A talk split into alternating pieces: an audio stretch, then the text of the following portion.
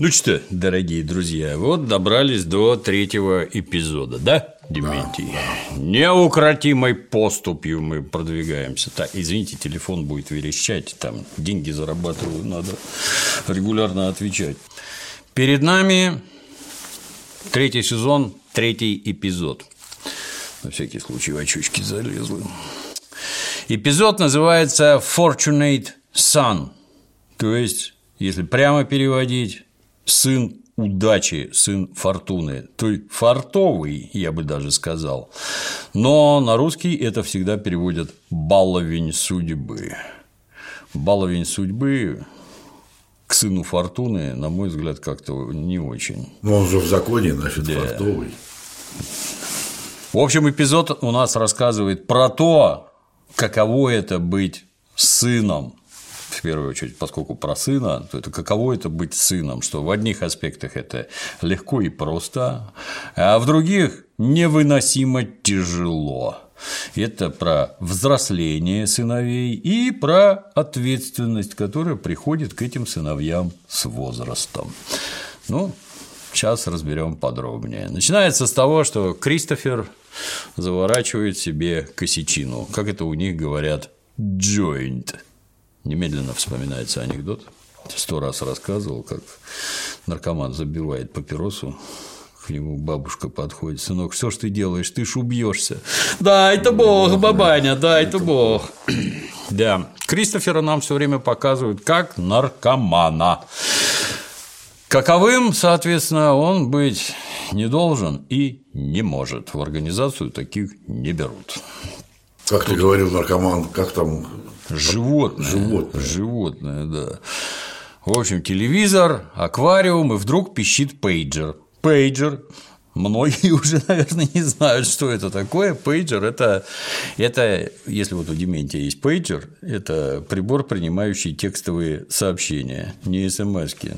Хотя можно сказать и так. То есть я должен был тогда позвонить оператору на определенный номер и сказать, что для номера такого-то есть сообщение. Дементий, срочно мне позвони. И я должен был срочно бежать куда угодно, найти телефон. Дементий, у Дементия верещит пейджер. О! И тут он бежит к бесплатному телефону, как правило, потому что речь все время про деньги шла, и оттуда звонит. Штука полезная, но это такой костыль тех времен, когда еще. Я еще добавлю, он назывался Дельта для бедных. Да, да, да. За него дешевле. А еще, а еще самое интересное, когда он пищит, надо достать его, чтобы все. Чтобы все видели, все равно, да. Извините, мне надо позвонить. Да. Тот, короче, пищит пейджер, Кристофер за пейджер, сбоку Адриана. «Криси, не отвечай, ты же только что пришел». «Надо», — говорит Кристофер, — «футбольный сезон в разгаре». «Да нет сегодня игры», но Кристоферу звонит. «Поле, чё, как?» «Плюнь на ставки», продолжает Адриана, которая с этих денег живет. Я тебе бургер с сыром приготовила. Это вот типично бабское. Деньги мне постоянно нужны, но зарабатывать ты их не будешь, потому что ты должен сидеть со мной. Скушать бутербродик. Да, и скушать бутербродик, да. Ну, а Кристофер, чё, чё такое? Ладно, буду. Криси, Криси подрывается на работу, значит, начинает собираться. Адриана продолжает. Да я ж еле отпросилась с работы. Тут можно понять, видимо, что-то там организовывали. Тихо, Похоже, это оно. Что? Он сказал прилично одеться. Встречаемся у Моделс через полчаса. Велел начистить ботинки. О боже, Кристофер! Ну, то есть это сигнал, что Кристофера сейчас как раз в организацию будут принимать. Мечта всей жизни. Да. Подбери рубашку и галстук, только не розовый. У Поли есть точно такой же. Поверить не могу. Я знала, что это случится, но теперь мы сможем отсюда съехать. Только что не надо было на работу идти, а вдруг, оказывается, можем отсюда съехать. Может, снимем большую квартиру на верхнем этаже? Кристофер дает команду. Сейчас же увольняйся. Так, подожди, мерило счастье – это снять квартиру, на верхнем Еще чего, говорит ему в ответ Адриана. Ну а как? А зачем люди деньги зарабатывают? Для того, чтобы их тратить. Зачем ты ходишь на работу, Дементий? Заработать денег, а потом ты их хочешь потратить. Постольку, поскольку у нас капитализм, то все определяется уровнем потребление. Один есть гречневую, ест гречневую кашу, другой – омаров. Ну, он же должен как-то всем показывать, что он лучше, он богаче. Он... И если он ест омара дома, он должен быть в шелковом халате. Так точно, да. Узнали. Жена члена семьи не работает в ресторане. Я так горжусь тобой, Кристофер, я тебя люблю. Правильно делаешь. Молодец, блин. Тут Адриана, значит, чего? Не знаю. Тебя вызывают, вот так ты уходишь весь из себя счастливый, а я волнуюсь, вот и все. Это ты кино насмотрелась. Ну и Кристофер отправляется принимать обряд посвящения. Звонок, естественно, неожиданный дядя Поля наносит. И, как правило, претендент заранее не знает ни дату, ни время, никто это не говорит, где его посвящать будут. Сообщают в последний момент. Тут все соблюдено как надо. Но только что дунул и собрался. Это что за дурь вообще?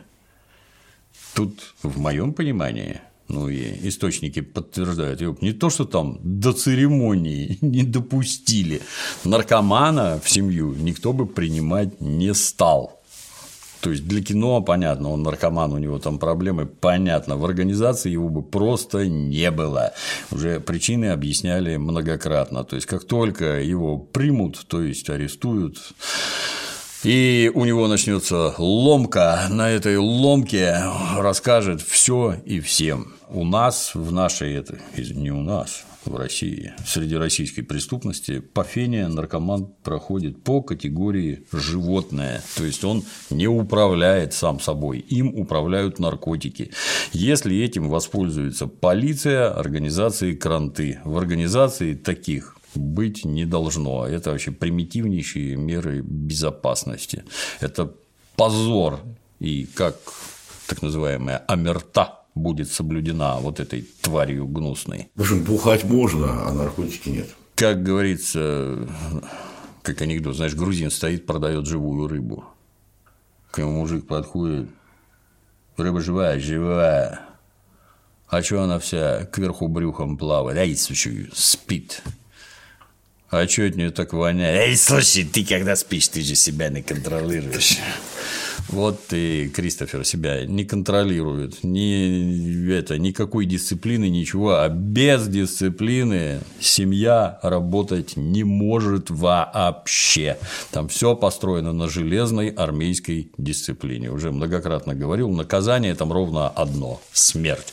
И даже она не удерживает массу граждан от противоправных поступков внутри организации. Ну, а Адриана волнуется, это, так сказать, омаж к художественному фильму «Goodfellas», где некоего Томми Девита, которого играет Джо Пеши, вызывают на посвящение и там убивают. Поэтому момент волнительный, и поэтому это ты фильмов насмотрелась стоит на стоянке, на каком-то жутком американском ведре подкатывает дядя Поли. Как ты, малыш, нормально?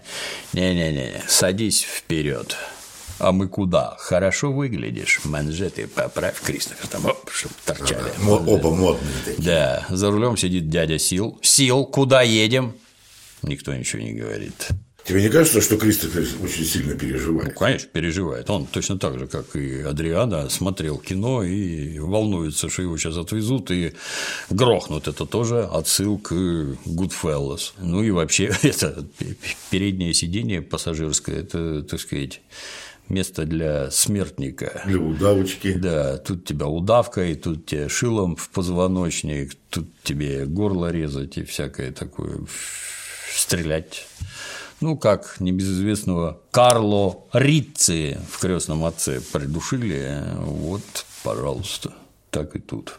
А в это время руководство, значит, в каком-то полуподвальном помещении, видимо, у кого-то дома, я так подозреваю. А! А вот и он. Это действительно оно. Да. Сзади дядя Сил всю дорогу на одном полужопии проерзал. Видимо, тоже думал, что его мочить везут наркоманы. А, кстати, вот это вот сядь на переднее сиденье. Да, на что Сопрано тут же говорит, да хуя кино смотрит, вот в чем дело. Только что этот Адриане, теперь Сопрано ему. Это, кстати, вот во всех фильмах, друзья, это все всегда зацеплено, увяз практически ружье, про которое говорил Антон Палыч Чехов. Только в разном контексте звучит немножко по-разному. А херня нормальная сидел, ладно. Давай начнем. Бакала стоит там сбоку, крутит свет диммером, блин. Это, подожди, это как в театре. Тоже, да, да, да, да.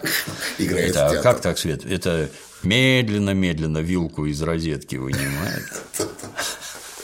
Ну, это эти диммеры совсем недавно, это еще была такая модная штука, настолько не у всех, а теперь как-то, блин, повсеместно. Слушайте, давай заканчивай. В общем, спереди стоят Энтони Сопрано, дядя Сил, дядя Полли. Напротив Кристофер Молтисанти и Юджин Понтекорво. Это кандидаты, так сказать. Энтони Сопрано говорит, если у кого есть сомнения, возражения, говорите сразу, потому что если входишь в нашу семью, обратной дороги нет. Семья превыше всего.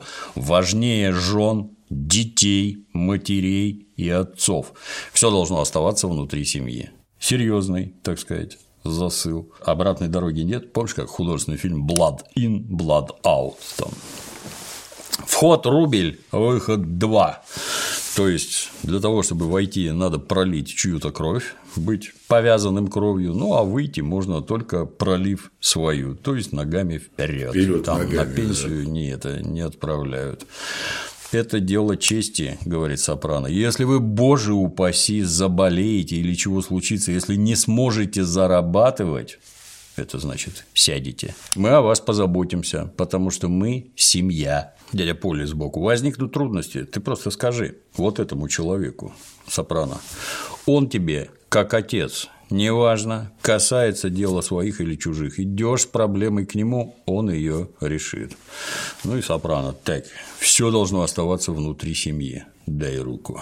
Тут следует понимать, вот, вот эти вот.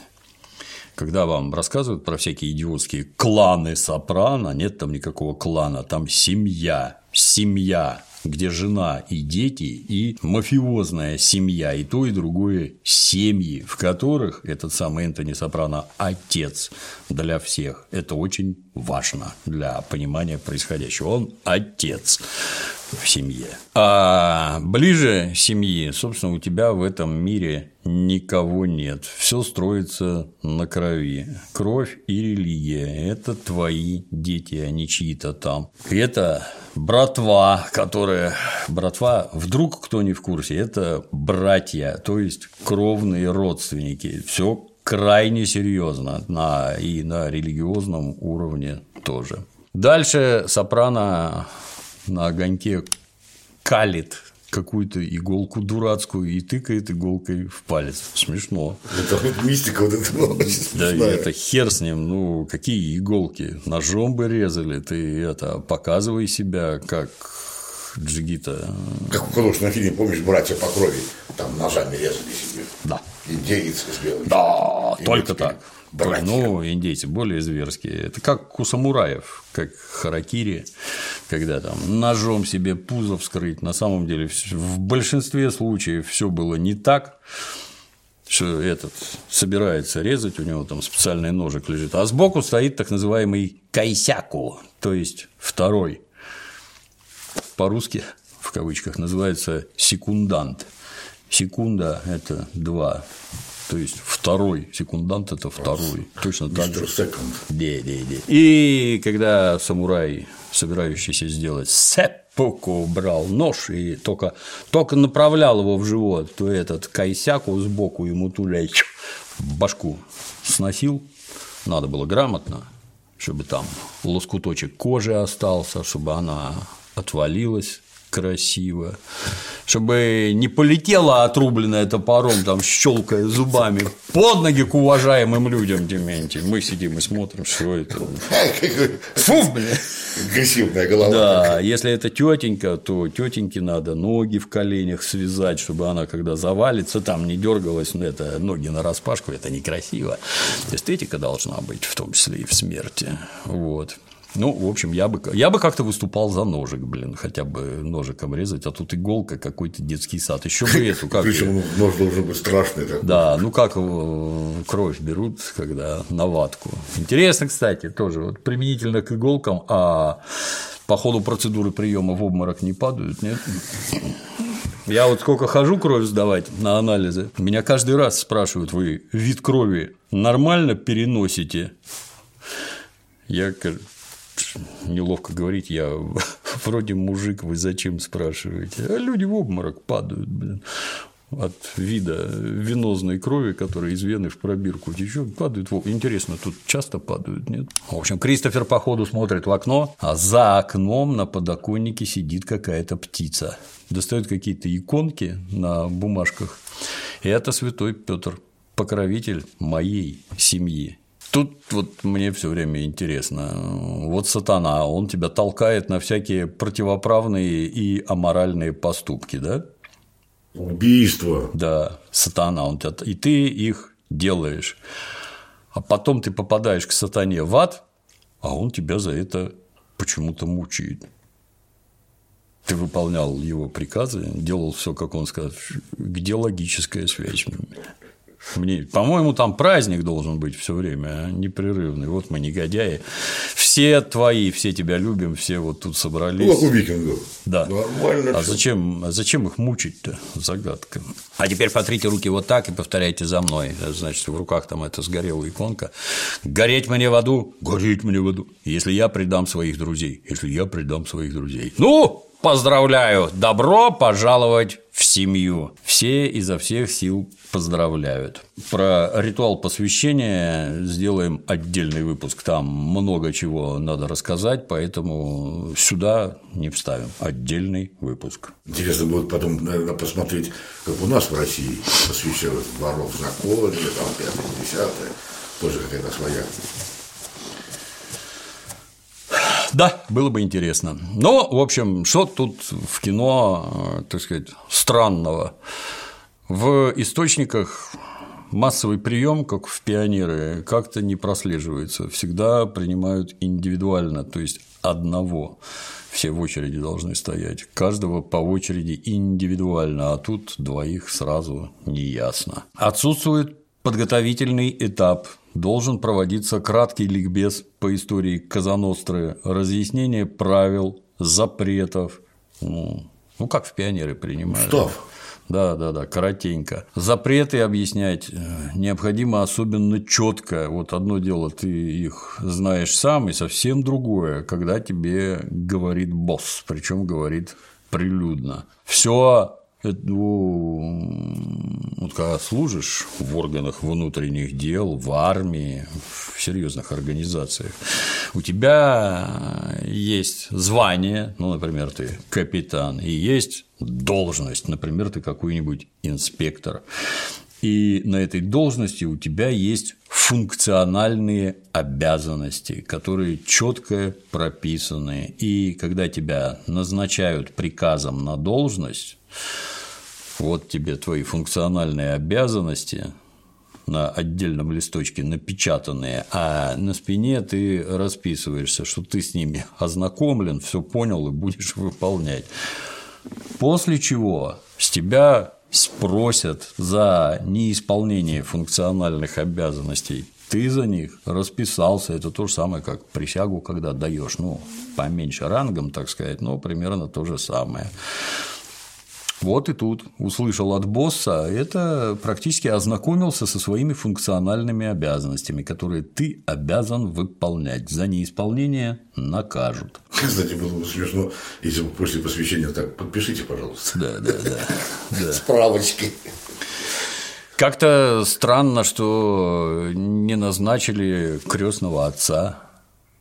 А это фактически церемония крещения по второму заходу. Нет крестного отца, который у них называется Пипино или Иль Падрино. Иль Падрино – это крестный отец, так называется. Ну, на книжках так написано. Вот, Иль Падрино. У тебя на фартуке тоже.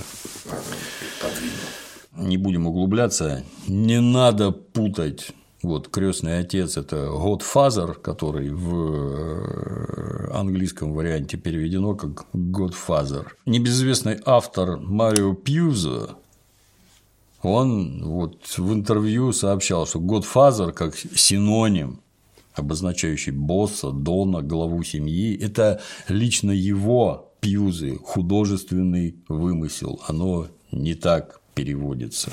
Этот уголовный крестный отец, которого при во время ритуала посвящения выбирает себе новичок сознательно, жребием, ну, выбирает, как вы понимаете, не то, что, а я так считаю, нет, не так.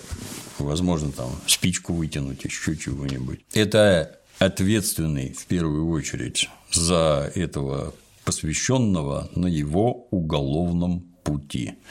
Ну, как поручитель, так сказать, ты за этого козла ответишь.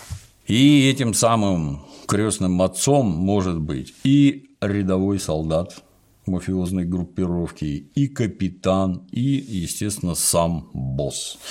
То есть важно, что здесь имеют дело с индивидуальными двухсторонними отношениями, аналогично возникающими при христианском крещении, когда выбирают крестных папу и маму, которые, согласно христианскому учению, должны принимать непосредственное участие в воспитании крестных детей. Как-то так. Вот Поли объясняет Крису и Юджину, что если у них возникнут проблемы, надо идти к боссу, то есть к Тони. Ну, это, кстати, очередное подтверждение его реального статуса. Это он глава семьи, а не джуниор. Потому что если бы джуниор, то церемонию проводил бы джуниор, а тут сопрано. Вот. Ну, только это вот то, что он говорит, Полли, обращайся к нему, это, это же прямое нарушение понятий. Знаешь, Крис бы сказал, Полли, а как же Джун? Да какой ты Джун был? Какой... Никто. Кто? Да никто. Кто такой? Да, это, что значит напрямую обращаться к боссу? Это безумие. Даже в армии так нельзя. У тебя есть непосредственный начальник. Если ты рядовой во взводе, у тебя есть командир взвода, и обращаться ты должен к командиру взвода, который обратится к командиру роты, который обратится к комбату и который обратится к командиру полка. Такое, чтобы ты солдат пошел сразу к командиру полка, или к командиру роты, или к командиру батальона. Это жесточайшее нарушение субординации, которое серьезным образом карается. Такого не может быть. А он тут это давай обращайся напрямую. Нет, так не бывает. Посвященный Кристофер обращаться должен к дяде Полли, который у него капитан. Вот Кристофер, он солдат, дядя Полли капитан. Вот к нему обращаться, а тот уже пойдет к сопрано. Никак не наоборот. Был такой небезвестный Сэмми Гравана по кличке Бык такой подручный у Джона Готти, который там раскололся, книжку написал, все как положено, да. Ну вот в книжке.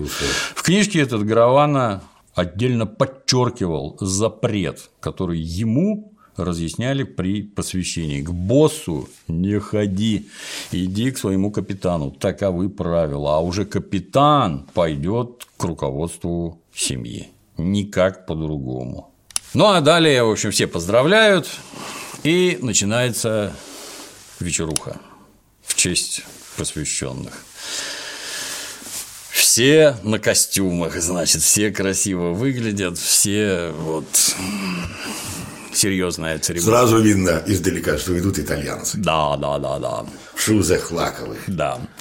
Пляшут голые шлюхи, люди отмечают. Не могут без этого, это правильно. Да. Это вот вы сгорите в аду, а здесь потом вот они ад уже сделали. Да, уже. филиал, да. Прекрасно себя чувствует. Ну и, короче, Кристофер Поли, Кристофер, пиздец, сердце до сих пор колотится. Ну, обосрался.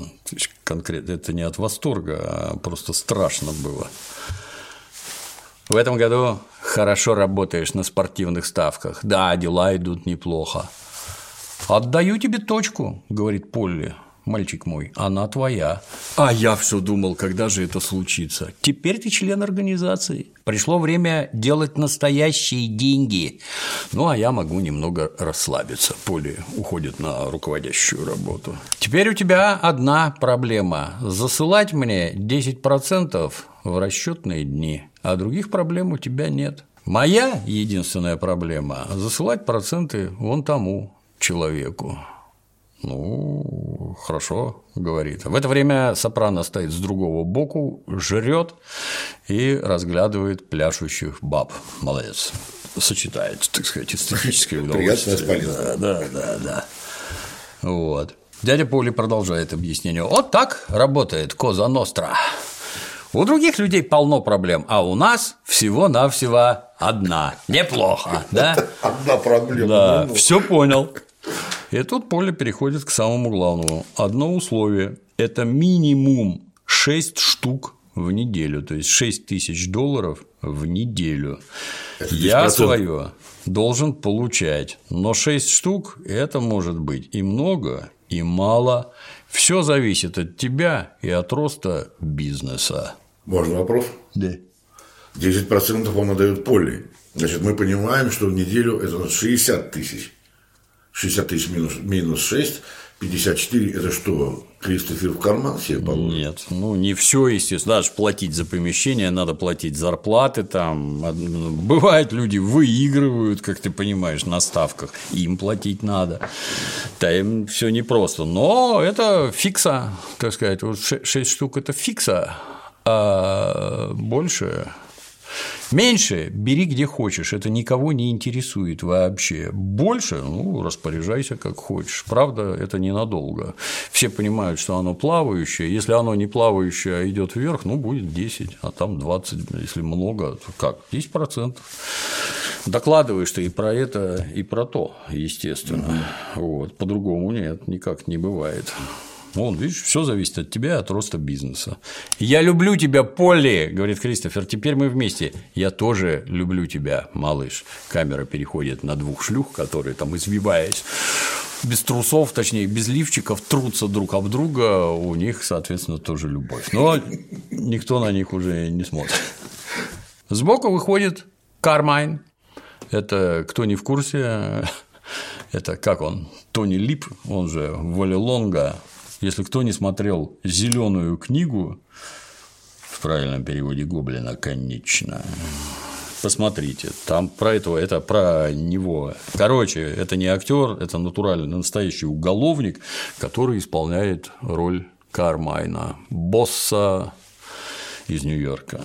Нью-Йоркской семьи. Да, из нью-йоркской семьи, да. Он настоящий негодяй. Значит, Кармайн беседует с Сопрано, сзади стоит Джонни Сек, подчиненный Кармайна. Что там по проекту набережной у реки в Нью-Йорке? Это которую они там потом эспланадой называют. Мой человек из законодательного собрания говорит, встречное финансирование вот-вот начнется. Агентство по развитию добавило в планы музей науки и транспорта Нью-Йорка. Больше цемента, больше всего остального предлагает что- что-то там съесть. Ну, то есть, когда рассказывают про понятия и правила, как у нас тут братство, семья и всякое такое, это взаимопомощь, это, это все прекрасно.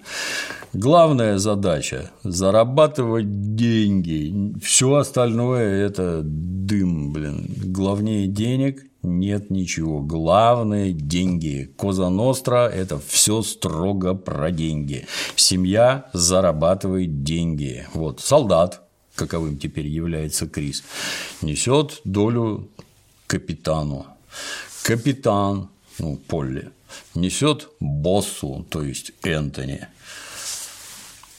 Вот можно быть насколько угодно здоровским парнем, смешным, веселым, ловким, а карьера не получится, потому что ты не умеешь зарабатывать и не заносишь надлежащую долю. А вот если ты такая мразь, как Ричи Април или даже Ральфи Сифаретто, а они настоящие мрази, ты хорошо зарабатываешь, и поэтому ты в почете. Деньги. Деньги Мы даже это... увидим в дальнейшем, что действительно деньги решают все. Ну, естественно. И вот беседа между Кармайном и Тони про цемент – это, так сказать, отсылка к одному из самых прибыльных видов бизнеса мафии в Нью-Йорке в 70-е и 80-е. Тогда они, мафиози тамошние, контролировали практически всех поставщиков стройматериалов, в частности, цемента и бетона. Это во всем Нью-Йорке, как ты понимаешь, неплохо держалось. Ну и всякие профильные профсоюзы, которые стройками заняты и которые могут воздействовать самым разнообразным, начиная, так сказать, там от забастовок и кончая тем, что мафиози крутили деньги пенсионных фондов там, сотни миллионов баксов, блин, прекрасно себя чувствовали. Вот был такой Кармайн Персико, это босс семьи Коломбо, вот он утверждал, что в Нью-Йорке не залито вообще там квадратного кубического сантиметра бетона, с которого бы он и его друзья не получали бы прибыль. К чему приводит вот эта прелесть вся? Ну, кажется, что это здоровски, интересно, замечательно. На самом деле нет вторжение преступных группировок в любой бизнес приводит только к кратному повышению цен на, вот, в данном случае, на стройматериалы, к кратному повышению расходов на строительные работы, в том числе и в первую очередь, наверное, за государственный счет. И когда мы смотрим вот на это, фу, как у них там в Соединенных Штатах, какая мерзость надо не на Соединенные Штаты смотреть, а на самих себя. Я тебе когда-то рассказывал, да, как в книжке Донни Браска там на пальцах объясняется, что угонять Феррари какие-нибудь это нахер никому не надо, Майбахи нахер, асфальтовый каток и грейдер которые стоят по 500 тысяч долларов. Вот что угонять надо. Строительную технику в первую очередь. Но когда читал, для меня это было открытие. Теперь, если кто не в курсе, у нас ровно то же самое. Выгоднее всего угонять трактора, асфальтоукладчики там и всякое. Вот это Рынок да. будет шире. Да, никто искать не будет. Это все равно, что алмаз спер и сиди с ним, не знаешь, что делать. А здесь бульдозер раз. И... А, и он работает, да, в отличие от Феррари, который, на котором просто ездят, а это работает, зарабатывает деньги. На себя смотреть надо и на свое строительство. Как там, он в Турции землетрясение, смотрел, да, с квадриков снимают, mm. там просто районами дома лежат, районами. Вчера сказали, уже, уже больше 40 тысяч погибших насчитали. Обалдеть. А почему? Значит, как ты сказал, будем ждать через полгодика судебные какие-нибудь. Ну, посмотрим. А почему они развалились? Дома почему развалились? А потому что цемент не того сорта, неправильно замешан, неправильно залит, там миллион всяких причин, но это все нарушение. Да. Цемент украли, вместо дорогого положили дешевый, а это, между прочим, сейсмоопасная зона. Вместо арматуры дранка. Да, да, да. Там строительный мусор засыпали по ходу, 8 трупов фундамент залили, ну как нам ли не знать, да. Вот. И чего? Вот оно все рухнуло. Почему? Потому что все разворовали в сейсмоопасной зоне, где требования к постройкам совершенно другие. Вот, а другие дома стоят, это, видимо, которые там в 70-е строили, когда жестокий тоталитаризм был, когда за всем следили. Я подозреваю, что те, которые дома стоят, это для себя, а те, ну, продажу. Да, и этот самый Кармайн, ну как у тебя, все нормально? В смысле, ты про мать? Ну, что подделаешь? Надо собраться и двигаться дальше. Я про твои припадки. Это не припадки. Откуда ты такую хуйню в Нью-Йорке знаешь? Да все знают, говорит Кармайн. Тебе нечего стыдиться, Тони. Господи, сам Юлий Цезарь был эпилептиком. Я не эпилептик, да, неважно, говорит начальник, надо заботиться о себе, это же твое здоровье. Психиатр помогает. Ты про это знаешь. И чё? Сегодня это не клеймо, говорит Кармайн. Мой сын ходил к психиатру по постановлению суда из-за проблем с женой, а теперь они счастливы. Вот так вот все и рушится, ее палы. Сопрано. Куда ушло право на личную жизнь? Слышь, наша семья давно делает дела в Джерси с Сопрано спокойно и прибыльно, и я хочу, чтобы и дальше так было. Обеспечь это для меня. Это прямая цитата из нашего друга. Хорошо, Кармен. Че мозги-то ебать, говорит Кармен. Будь сам к себе внимательнее. Буду. Я ценю твою заботу. Прекрасно. Хорош квасок, ударяет в носок.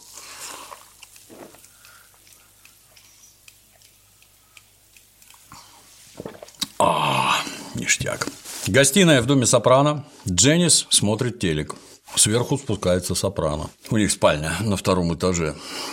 У меня тоже дом в два этажа. Я на второй этаж хожу только когда гостям, которым не показывал, что-нибудь надо показать. То есть раз или два в год я хожу на второй этаж. Нахрена это? При таких деньгах зачем тебе второй этаж? Там из непонятного для меня это же дом, это не квартира. В квартире у тебя воздух специфически распределен, а в доме весь горячий воздух, то есть теплый, уходит на второй этаж снизу. А сейчас, например, все батареи нет, все полы с подогревом. Ну и там на втором этаже Ташкент. Нафига это? Даже могучая система вентиляции не сильно справится. Почему они при таких... У них, наверное, как-то не так организовано, но для меня второй этаж странно, непонятно зачем. Ты помнишь, мы многоэтажность видели в Вьетнаме. Там земля дорогая, там 10 на 10 и 5 этажей наверх. Там понятно. Спускается Тони, тебе звонил какой-то мальчонка, Дерю. Это мальчонка из прошлой серии, с которым она работает в гараже, я ошибочно сказал, что это сын, это, естественно, никакой не сын, это, оказывается, хакер. Интересовался, когда вернешься. Какой у него был голос, спрашивает Дженнис. Как у 15-летнего, отвечает Сопрано. Погоди, это твой так называемый жених? На самом деле ему 19, и его хватает на всю ночь. Ну, тут даже как-то теряюсь. Вкусы у всех разные. Но, по-моему, Дженнис – это как раз из присказки «я бы такую в голодный год за мешок картошки не стал». Я бы сказал, две бутылки водки спасут ситуацию. Да, разве что. Когда вернешься в Сиэтл, как только разберемся с маминым наследством. Да там все наследство, дом развалюха и старушечье белье. Печально, правда? Что в конце концов остается? Дженнис, ты же знаешь, как сильно мы тебя любим. Мы любим, когда ты у нас гостишь. Но у тебя там большой дом. Ты же хочешь, чтобы дом матери оценили как можно дороже, так что в целях безопасности, чтобы просто присмотреть, ты могла бы пожить в нем. А я как раз об этом думала. Просто не хочу выгонять Светлану. А, ну я с ней говорил, съедет завтра или послезавтра. Правда? Да, здорово. Пойду, пожалуй, собираться. Ну и встает, уходит. Там плед на пол падает, гора мешков, и какие-то пакеты, чипсы, фиги. Свинство. Красота, да, красота. А в это время Крис и его свежий подручный Бенни подкатывают к пиццерии. Заходят в пиццерию, внутри играет Led Zeppelin. Песня рок-н-ролл. Удивительно. В итальянском заведении только заходит там из-за прилавка, боже мой, владелец, дай-ка подойду. Как сам, Рой. Мои поздравления. Дима, это тайное посвящение. Да, весь да, район не, ну, оно, знает. оно не совсем тайное, но весь район, он должен знать, что человек изменил Кто пришел, статус. Да. Спасибо. Хектор, большой Old Blue Eyes этому джентльмену. Безалкогольные на ваш выбор. И тут же, значит, в этой пиццерии за столиком сидит Джеки Април, сын Джеки Априла, с друганом, с каким-то, и глянь. Джеки Април все это ненавидит. Сын бывшего, Да, да, да. скончавшегося Сейчас босса. Без Тони Сопрано он ноль в ботиночках. Ага, говорит друган. Теперь он в организации. Мой дядя Ричи собирался. Ага, так и не собрался. Видимо, Джеки имел в виду, что его бы приняли.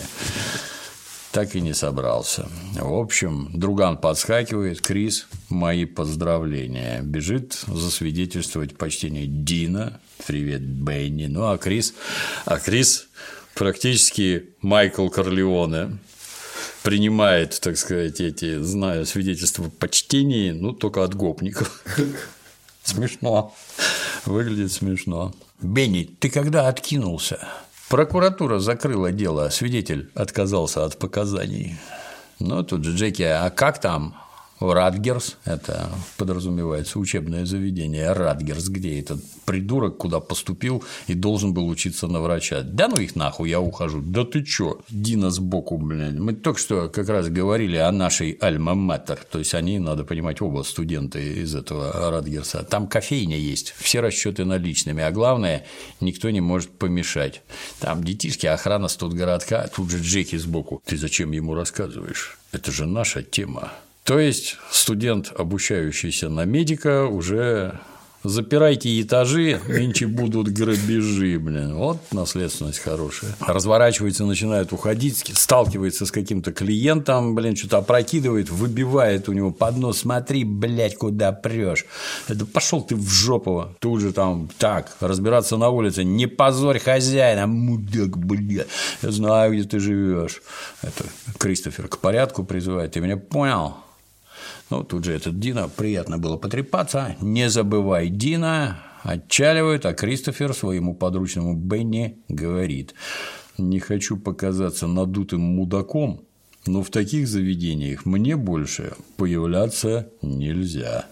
Ну, совершенно справедливо, здраво. Это недавно обсуждали как-то Григорий Лепс попал в непонятное. Почему попал в непонятное? А потому что пошел в заведение, куда ходить не следует. Зайдешь в заведение, масса народу захочет с тобой сфоткаться, например.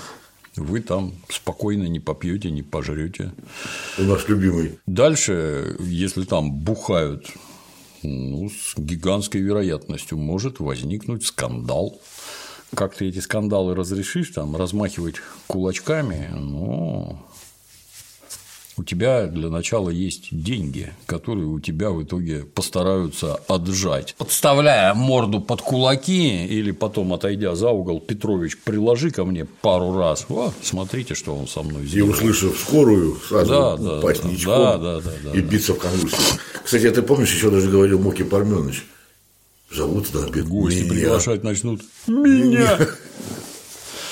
Доктор Мелфи, сопрано так. Или это дает результат, или пора заканчивать. Я говорил со своим бизнес-партнером, человек уважаемый об этих панических атаках. Хорош уже хуйней страдать. Вы нормально заработали. В чем смысл?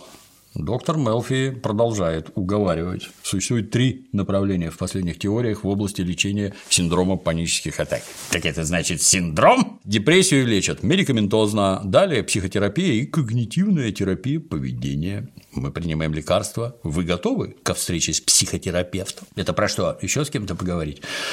У вас, похоже, не устраивает мой подход. Если вы действительно готовы заняться своим психическим здоровьем, отлично, я готова помочь. Но придется вникать глубже, фокусироваться. Вот для начала последний случай с Анкл Бенсом имеется в виду. Моя дочь привела в дом черного. Они сидели на, на диване, смотрели телевизор, обнимались. И она пошла наверх. Я откровенно поговорил с шахтером. Сказал ему отъебаться от моей дочери. Ну, потом она спустилась, они ушла. А потом у вас случилась паническая атака. Нет, не сразу после. Я пошел на кухню сделать сэндвич, открыл шкафчик, увидел пачку риса Uncle Ben's. Бум! Понятно. Логотип на пачке риса. Там негритянский дяденька нарисован. Первый приступ гипервентиляции случился, когда вы увидели рис Гипервентиляция – это когда глубоко и часто дышишь.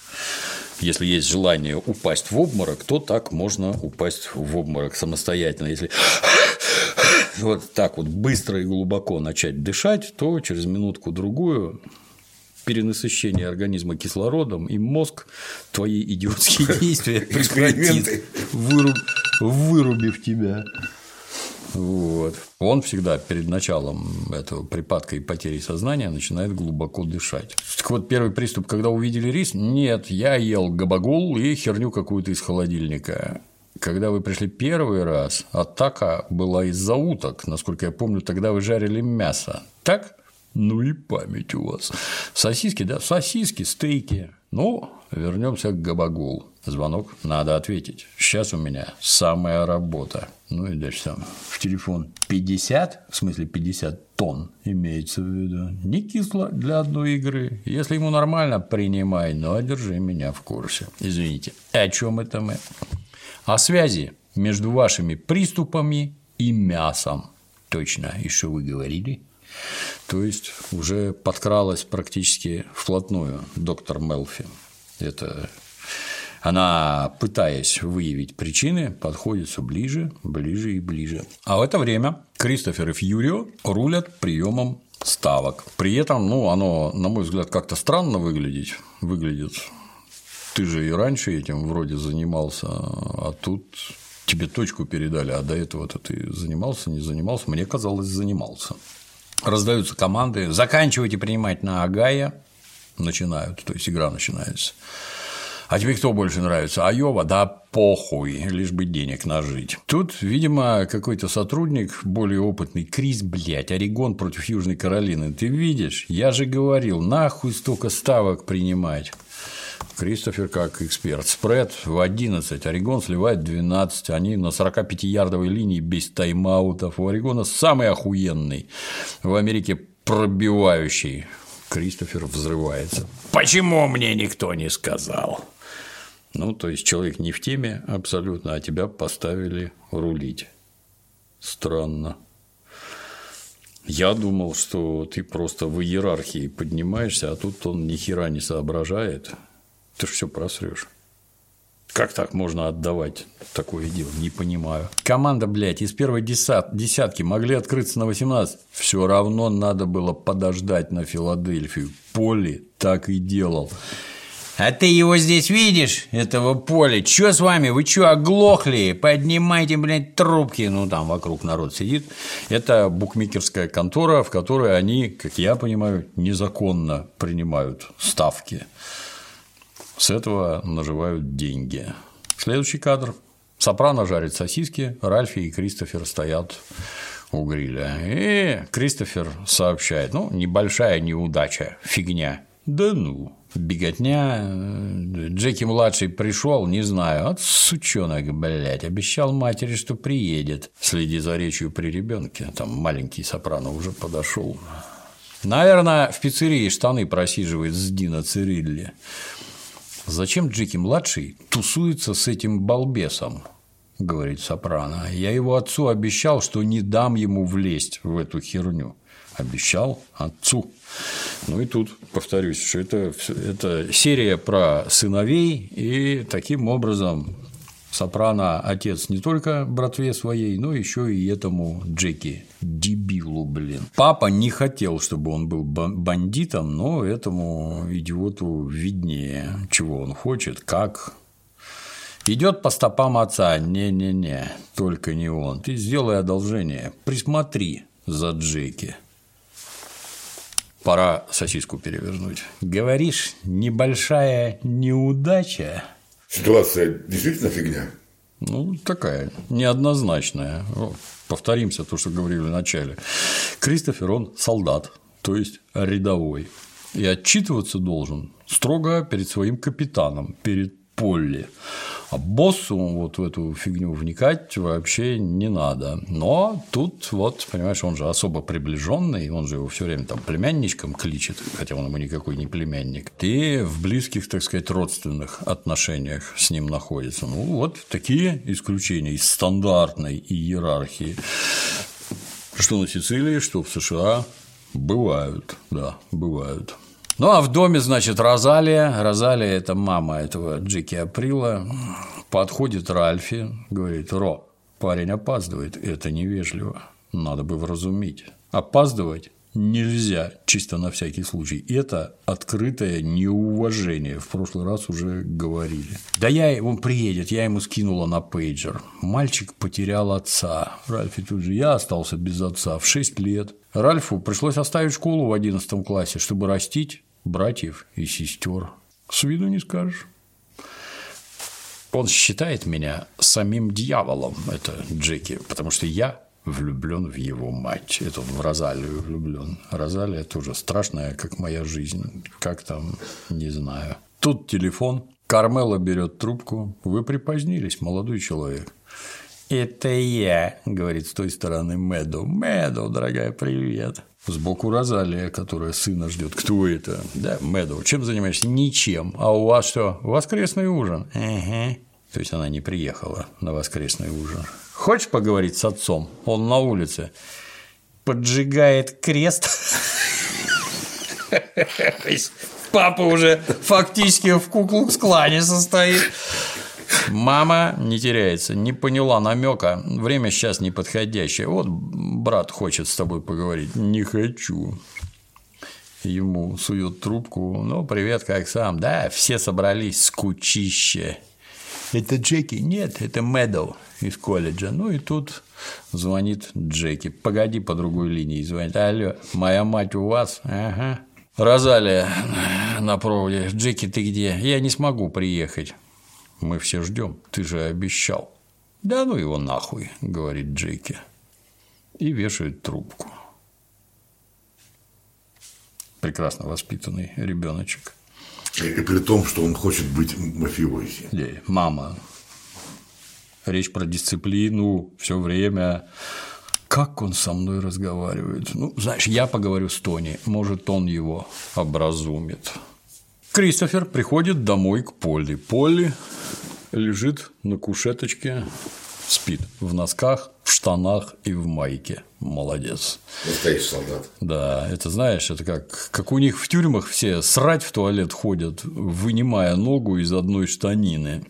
То есть, когда сидишь срешь, что если кто-то внезапно нападет, а у тебя спущенные штаны, то ты бегать и ходить не можешь. Поэтому одну ногу из штанины надо вынимать, в случае с чего ты хоть запрыгаешь правильно.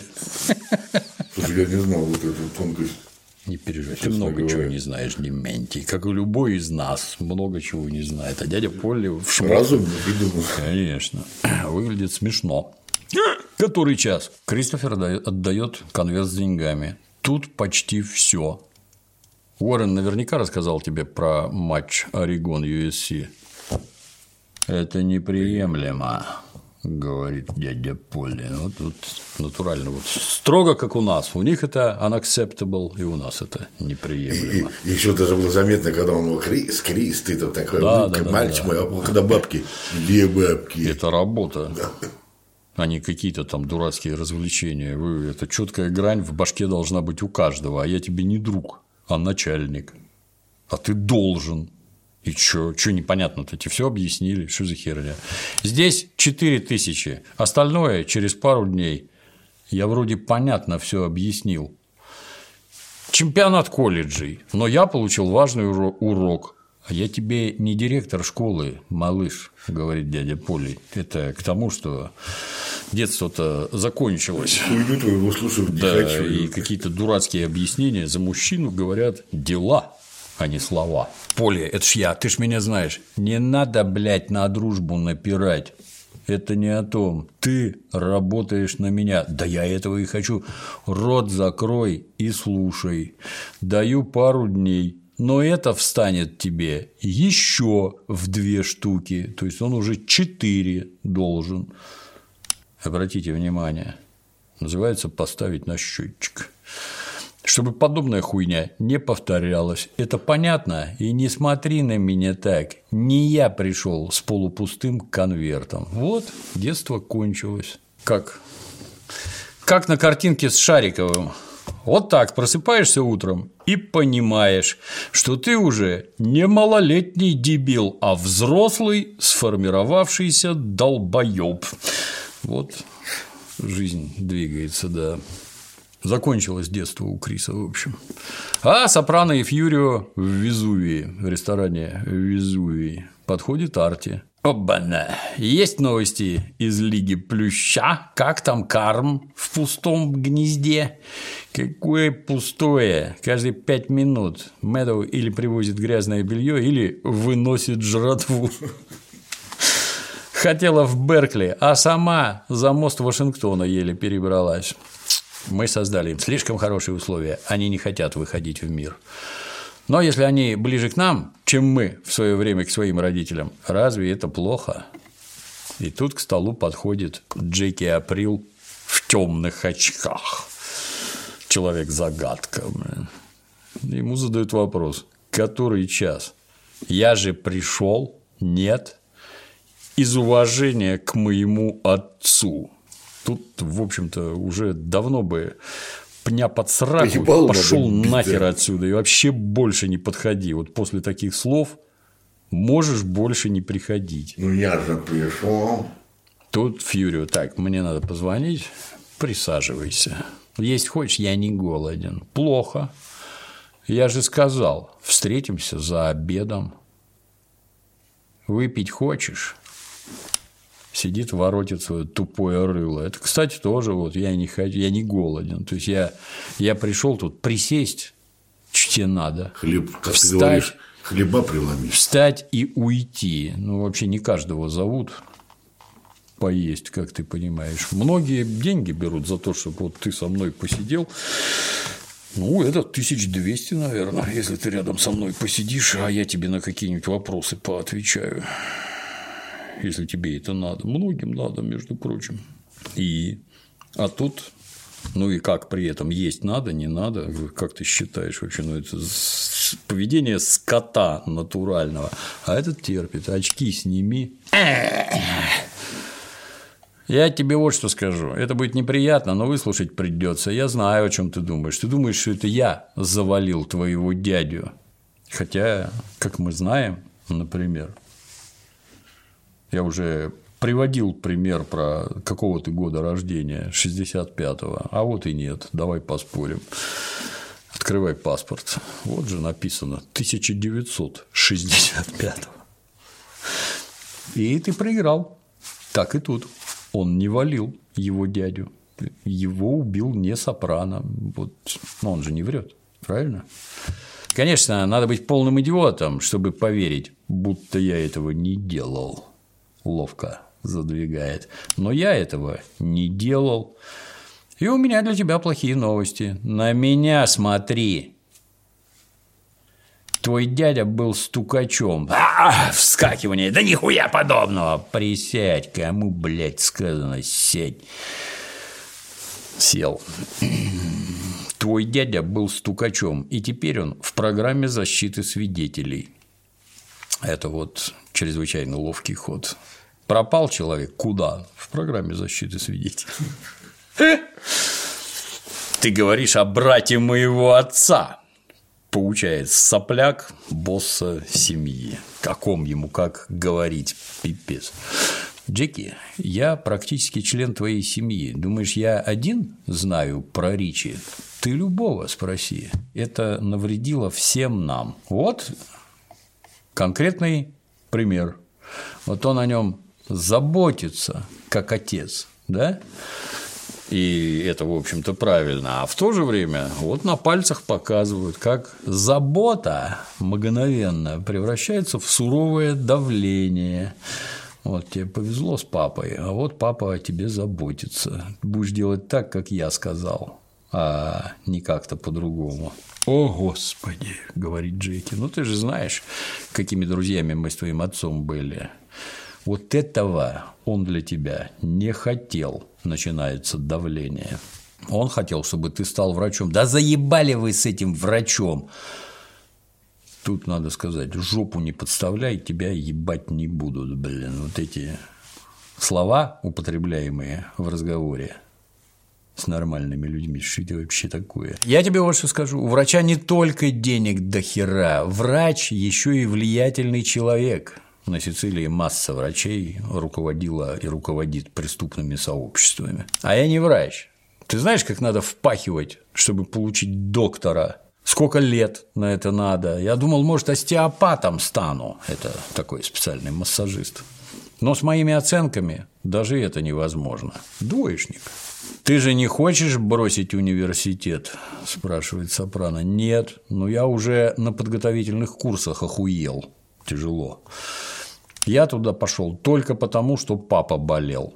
Ты должен знать, он не хотел, чтобы ты пошел по его стопам. И я тебе скажу, для своего сына я этого тоже не хочу. Тут вопрос спорный. Этот-то просто дурак, Джеки Април, как нам наглядно раз за разом будут показывать. А твой-то сын просто как-то мягкий, как говно. То есть это вообще не джигит.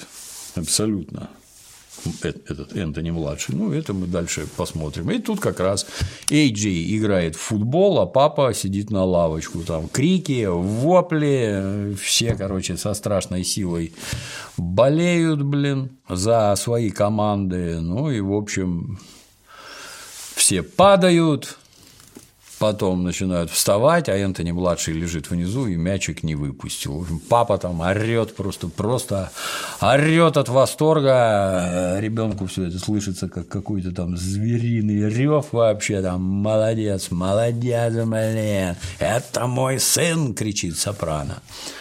Ну и дальше идет с сынком. Ты чувствуешь мяч. Научить этому нельзя. Молодец, хвалит. Да. В защите надо держать равновесие, работать ногами, блин. Я каждый день оставался после тренировки, толкал тележку, пока плечо до мяса не стирал. Но потом надо себя порадовать. Так что отвезу тебя в Стюартс и угощу хот-догами. Я домой хочу, говорит сыночек. То есть, в который раз видим, папа проявляет заботу. Ему отрадно, что ты хорошо сыграл, он тебя продвинуть в этом деле хочет. Я домой хочу, он домой хочет. Ну, дебил, потому что, блин, ну, а что делать? Дети, они не такие, как ты. Он домой, ему не интересно это, он домой хочет. Да после такой игры ты должен в облаках витать. Ты чё? Зарубимся в Нинтендо вдвоем. Вот это ему сильно интереснее. Уже пора эту дрянь выкинуть в окошко. Зачем? Ну ладно, говорит гибкий папа, поиграем в Нинтендо. Ну окей, поехали в Стюартс, да? Ага. Мягкий, как говно, повторюсь, блин, вообще ничего своего нет, тут хочу это, хочу то, ну ладно, поехали туда. Сопрано в Бадабинге, тут Кармелла, надо на ужин, надо быть дома. Сейчас, да у меня самое горячее время. С отъездом Мэдоу мы не должны превратиться в семью, которая ест стоя в забегаловках. Вот мама серьезно к вопросу подходит. Вот характер, вот дисциплина, все есть всем вместе. Скатерть, стол, приборы, еда. Как там она в книжке, что через еду она любовь выражает к семье. Вот только так и надо. И вот все уже сидят за столом. Передай картошку, сбивает стакан. Блин, вот у меня такого я как когда маленький, ты, ты не понимаешь, что люди другие. Все время кажется, что они все такие же, как ты. И если начать вспоминать, я, наверное, вообще никакой посуды в жизни не бил. То есть какой-то там, я не знаю, единичный случай, может, когда был, но я даже вспомнить не могу. Я ничего не роняю. Я маленький был, я очень быстро понял, что разбивается то, что ты роняешь, если ты что-то делаешь, глядя на других. А если сесть на пол и все делать на полу, там падать некуда на пол, и ничего не разобьется, ничего не сломается. Вроде очевидно, нет? Ну, большинству как-то не так, чтобы ну, стаканы какие-то. Меня этому батюшка научил, мой любимый. Стаканы какие-то роняют. Не знаю, блин, это вообще, по-моему, за гранью. Но есть люди, которые все роняют, все бьют. Кто всю посуду перебил в конторе? Где Мис... все дорогие миски щербатые, в японские ножи с выломанными лезвиями. В данной ну, ситуации я как капа я отвечаю за солдат. Всегда виноват я роняет стакан, налей себе еще. Для перехвата мяча нужны крепкие кости, заботится папа. Как прошел день в делах? Нана сегодня спрашивала, в какой колледж ты хочешь пойти? Нана – это бабушка, видимо. Не знаю. Папа сбоку. Вестпойнт. Ну, это практически Академия имени Можайского. В Академию Генштаба. Вестпойнт! Говорит сынок. Ты же сам сказал. Я не говорил.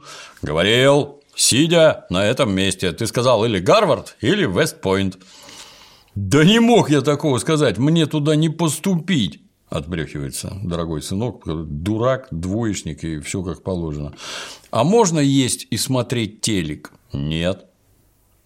Правильно. Общаться надо. Тут звонит Медл, тут папа, блин, там эти ставки принимает, всякое такое. В общем, Обед не задался. Да, папа отбежал, сынок, значит, это, дай с сеструхой поговорить, да, ты слыхала, что случилось с Бобби Капабьянко? Что случилось, нам не объясняют. Дом Ливии покойной, там Светка, русская, и Дженнис. Неловко занимать вашу комнату, да? Не переживай, бля. А ты можешь спать в комнате матери. Обойдусь. Это ненадолго. В конце недели дети Билла уедут к матери, а я уеду к нему. Пара дней – не проблема, говорит Дженнис. Бог свидетель, мой брат дрых здесь, как убитый. И начинает перед Светкой извиняться. Извини за поведение на кладбище, Дженнис. Пластинки отдать не могу. – говорит Светка. «Надеюсь, ты передумаешь. Да я знаю, Ливия завещание не оставила, но владение – это девять десятых закона, то есть пластинки у нее. Не будем углубляться.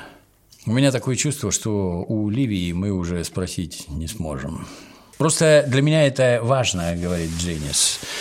Я думала, если поговорим с глазу на глаз, я сумею объяснить, как дороги мне эти пластинки. Не торопись с ответом. Утро вечера мудреней. То есть тут гадина уже что-то задумала. Пластинки ей, естественно, нужны не какая там не память о маме, она их хочет тут продать, парень, да, срубить каких-то денег, блин. Но тут вот прикатило в дом. Не просто так. Кристофер дома с Адрианой. Адриана катает по полу ролик, вставая раком. Там очень, очень красиво. Хорошие кадры, кадры прекрасные. Кристофер опять психует. Это все та птица ебучая. Это совпадение, говорит Адриана. Я до хера денег делал в букмекерской конторе. И что? А тут ты что не понял? Это не ясно. Все было заебись, а теперь все нахер. Плохо – это когда птица летает по дому, ну, залетела внутрь. Это значит смерть, а не непруха. Твоя мать одолжит денег? Она еще не расплатилась за удаление матки. Так, блядь, где браслет с бриллиантами, который я тебе подарил? А! В коробку прыжок, блядь. Продай свой Range Rover. За... Нахер купил такой дорогой. Ай! Отлетает Адриана. Извини. Какой пиздец, блин.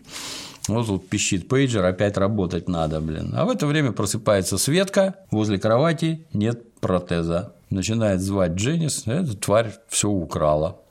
А она там на одной ноге прыг-прыг в коридор. Я сначала подумал, как хорошо сделано, даже тень на полу, и та на одной ноге прыгает. Потом, поскольку там такой контровой свет, наверное, другая актриса, потому что у актрисы это две ноги, э, наверное, Хорошо ругаюсь матом. Взяли, да. да, там по-русски, ну, она без матюгов, что там тварь.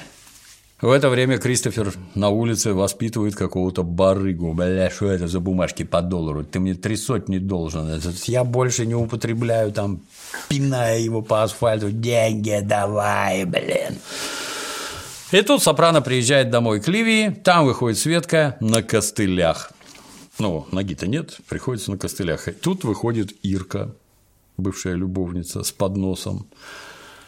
Актриса молодец вообще, вот прям вот веришь каждому, так сказать, движению и слову. Здравствуй, Тони, как ты? Типа они вот в, уже в разбеге, но она вот вся такая медовая, сладкая. Что она здесь делает? Привезла старую ногу, говорит Светка. Говна кусок, сделано в России. Не поспоришь. Наши протезы с западными сравнивать нельзя. А я похудела и не могу ее носить. Через час все болит. А я выхожу замуж, говорит Ирка. Ты знал? Ты говорила, всего тебе наилучшего. Светка докладывает, а Дженнис подкинула мне в спрайт три таблетки снотворного. Я так по тебе скучаю, Тони. В общем, Тони стоит один, а на него двое. Не надо съезжать с темы. У твоей сестры пропала нога. Светка, там 20 тысяч долларов. Представляешь, блин, протезы стоят, обалдеть. Вот сколько стоит нога, которую она забрала. Гибкая ступня. Новейшая технология с вертикальным амортизатором. Плюс сапог из телячьей кожи. Фирма Kenneth Cole. Видимо, что-то совсем серьезное. «Ты не хочешь со мной даже разговаривать», – продолжает Ирка. «Почему мы не можем остаться друзьями?» Ну, это чтобы деньги получать. Ох, колдунья. Я вообще не понимаю, что я здесь делаю. Разве что ты все это подстроила, сразу просекает сопрано. Ногу можно было обсудить по телефону. Ну, Светка, там, извини. Да, ты не виновата. Насчет ноги, извини, свяжусь с Дженнис. Еду она какую-нибудь оставила? Нет, но у меня есть апельсиновый сок. Плюс две бутылки Миллера. А молоко для твоей матери все еще привозят каждую неделю. Поход к холодильнику.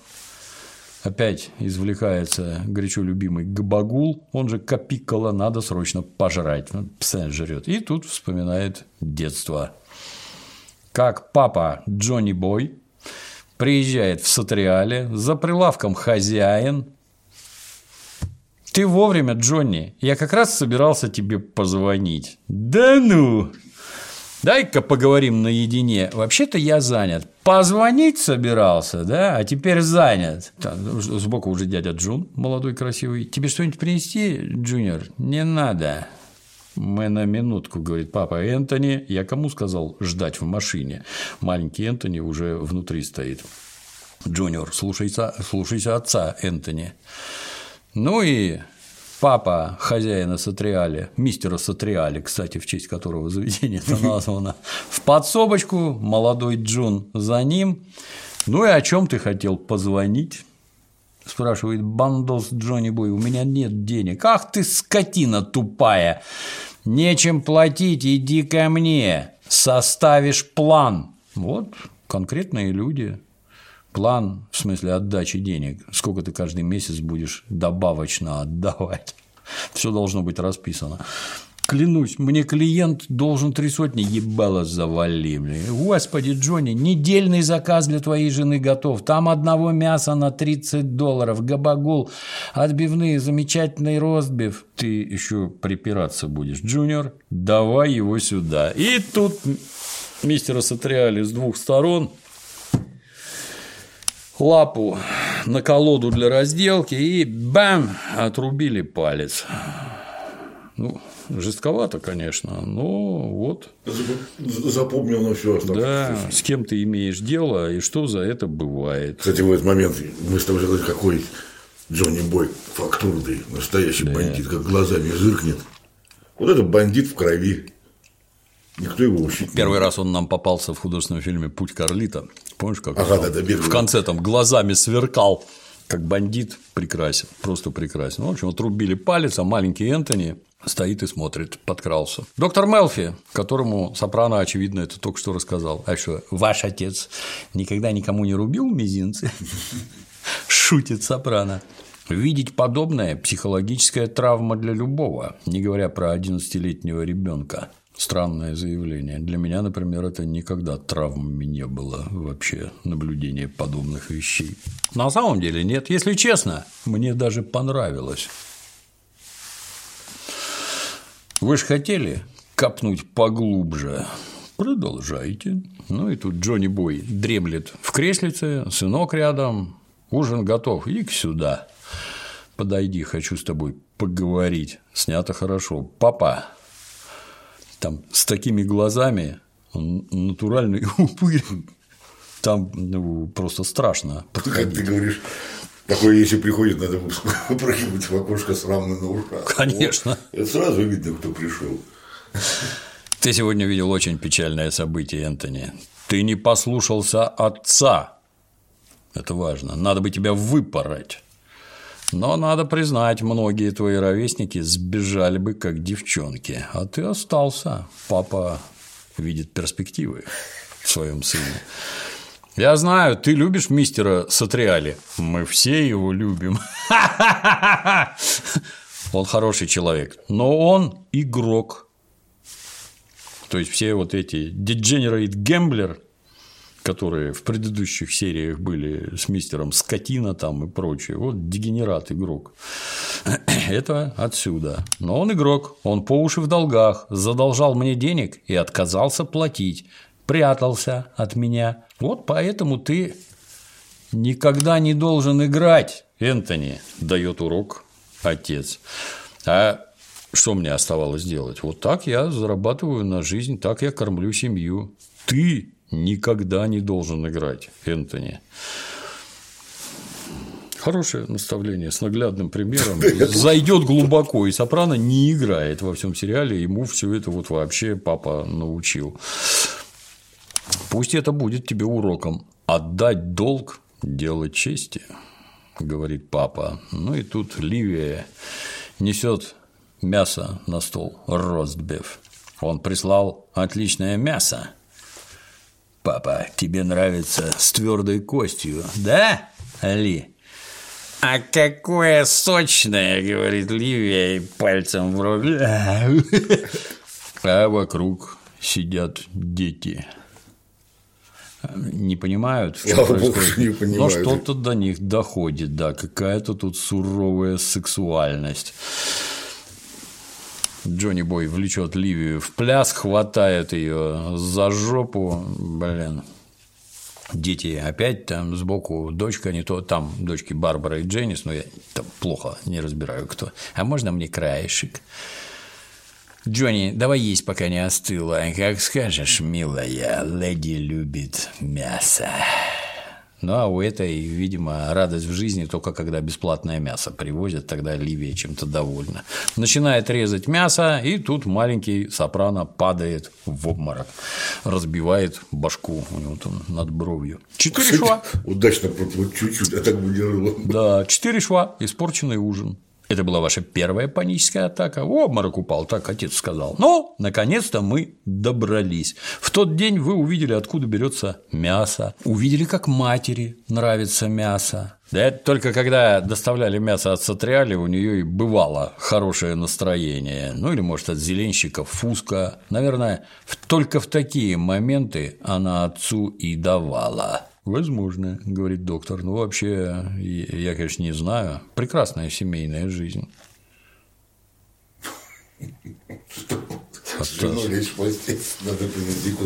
Да, это ж ненормально, да, возбуждаться от бесплатной нарезки. Как думаете, вашу мать интересовало, почему мясо бесплатное, мясо для ее детей? Не знаю и знать не хочу, нахуй надо вообще про это думать. Думаю, вам тогда было тяжело. Отсюда стресс, половое созревание. Вы видели не только сексуальность родителей, но насилие и кровь, так тесно связанные с пищей, которую вы должны были съесть. И еще мысль о том, что когда-нибудь и вам придется приносить домой мясо, как вашему отцу. Это все из-за ломтика гбагул? спрашивает Сопрано. Это можно сравнить с Мадлен у Пруста. С чем? То есть некоего Марселя Пруста, естественно, не читал. Марсель Пруст написал классический труд в семи частях в поисках утраченного времени. Он откусил кусочек Мадлен, это печенье, печенье называется Мадлен, которые он ел в детстве, и один кусочек вызвал прилив воспоминаний о детстве и о всей его жизни. Звучит на редкость пидорастично, говорит Сопран. Надеюсь, вы не про меня. Нет.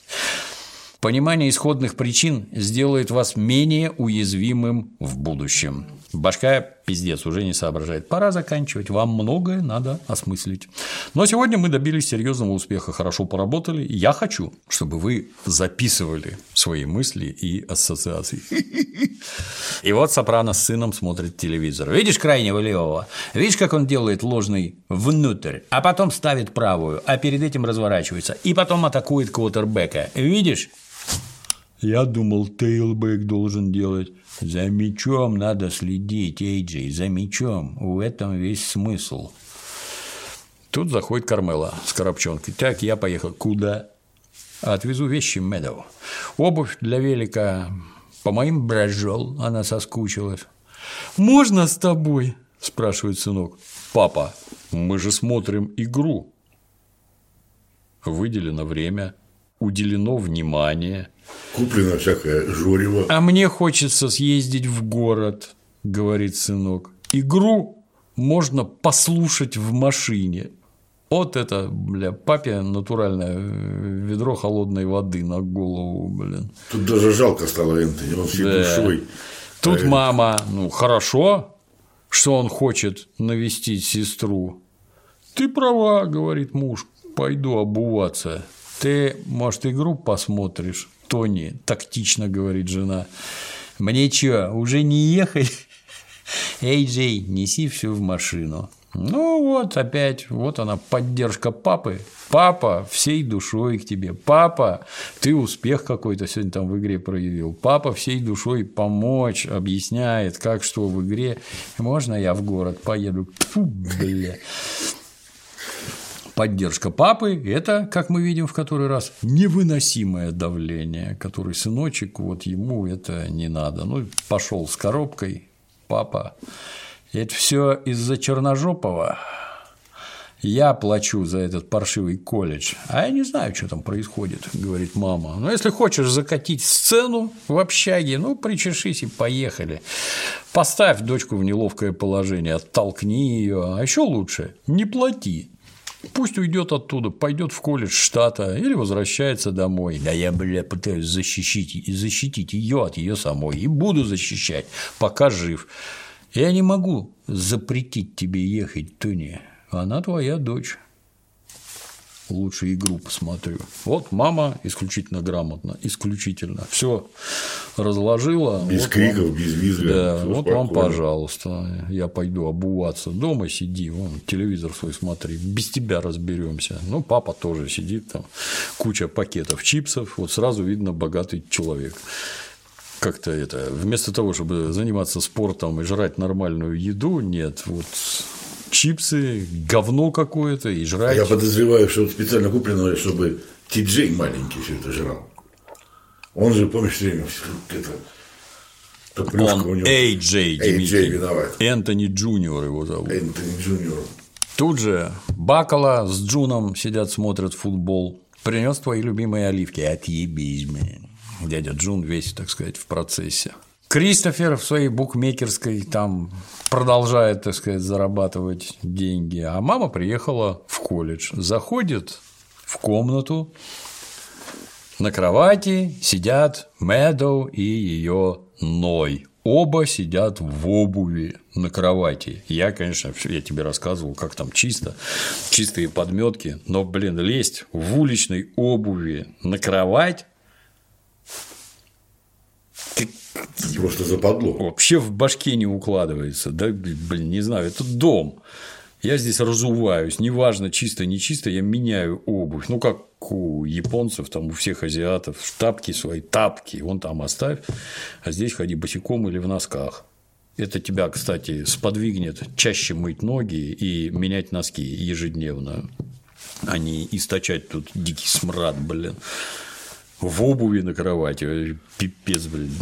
Просто как люди перестают существовать. Привет, это моя мама и младший брат Эйджей. Здрасте. А папа не приехал? Нет, говорит мама, а ты бы этого хотела? Отлично. Мама обращается к пареньку. Ной, ты не мог бы выйти? Ной рассказал, что сказал ему папа. Все это уже известно, так что похуй, говорит Мэдоу. Выражение давай выбирать. Тут младший придурок сбоку. А, А что сказал папа? Энтони, спустись и подожди меня, я хочу поговорить с твоей сестрой. Я знаю, что он сказал. Отлично. Актеры все. Блин, каждому, за каждую серию по Оскару надо давать. Они с моей точки зрения, вообще на актеров даже не похожи. Никто ничего не играет. Натурально живые люди, каждый и все время. И вот этот вот Ной, мне он категорически не нравится, ну вот как персонаж мерзкий просто, гениальный. Он когда первый раз появился, у меня ассоциация была с неприятным запахом. Вот когда он начал говорить такой. Запаха не чую, но омерзителен во всех проявлениях. Рожа, как сидит, как двигается, что говорит. Это, естественно, все со слов начинается наоборот, блин. Но мастер, просто Кто тебя больше всех бесит, тот самый талантливый актер. Вечно меня выгоняют, говорит Мулаш. Зачем вообще куда-то ездить? И что сказал отец? А как будто он тебе не говорил. Думай, что хочешь. Он наговорил Ною настолько отвратительных и мерзких вещей, что я не могу повторить. Ты права, этому оправдания нет. И тут голос с места. Ему повезло, что я не въебал ему как следует. Тут натуральная истерика. Ну, что ж ты стоял-то? Мог бы сразу. В таких вопросах думать не надо, надо сразу бить без разговоров. А тут, тут при бабах-то. Молодец. Жалко, он убежал, а я бы ему. Да, да, да. Мэдоу сбоку. Это потому, что ты цивилизованный человек. А Атас вообще. Ну, то есть, все рассчитано на девочек, и как раз так и получается. И зачем этот спектакль? спрашивает мама. Зачем ты хотела чтобы приехал отец. То есть дочка хотела, чтобы приехал отец, чтобы э, пришел этот Ной и чтобы закатить скандал совместный. Мама, сразу сообразив, папу сидит дома, блин, придурка с собой возьму. Зачем ты хотела, чтобы приехал отец? Чтобы твой друг еще разок выслушал. Зная папу, блин. Атас. Погоди, так это я виновата, дочурка? Вот где малолетний дебил-то, блин. А, а нет, не ты. Весь мир должен крутиться вокруг его российской, ретроградской, ебанутой мудацкой персоны. Это говорит девочка, которая живет за счет вот этого дяденьки, который там этот расист, ретроград, мудак. Ты деньги берешь у него, бесстыжая рожа, блин. Не бери ничего и не живи там, тогда будешь иметь право. Это прямо а, речь наших либералов. Да, а так, да, я деньги от государства беру, но отбегу в сторону, задеру хвост и струей жидкого кала обдам. Ну, помнишь синоним типа «эксошу, но покушаю». Да, да, да. Некрасивая, мерзкая сцена. Да, но тут мама. Там, где родился и вырос твой отец, считается, что он проявил о тебе заботу. Нью-Джерси третьем тысячелетии Какая разница, хоть в восьмом, какая разница? Тут мама уже, Ной, я уверена, ты меня понимаешь. Твои родители разных рас, тебе тяжело нести это бремя. Не лезь в его семью, лучше в свою посмотри. Ной, будь добр, выйди на минуту, я хочу поговорить с дочерью. Мама, Натурально Феликс Эдмунда еще вообще несгибаемая просто, никаких истерик, ничего. Я никуда не пойду, пока она меня не попросит. Все нормально, я скоро приду. Ну, что? Вот. Дочка – это в некотором смысле тоже сын, как ты понимаешь.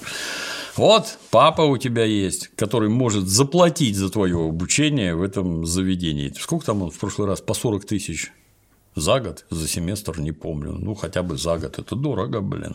Где 40 тысяч? Он ее еще растил до этого да, да, да, да, да. Ну, вот она в некотором роде тоже сын. Это мы в соответствии с названием. Ну, естественно, на тебя тоже оказывается давление. Например, папе категорически не нравятся твои цветные друзья. Вот такой у тебя папа. Другого не будет. Ты их не выбираешь, папу с мамой. Но Девочка в отрицалове всей этой родительской заботы, она в отрицалове. У нее вот запретный ной, она с ним, понимаешь.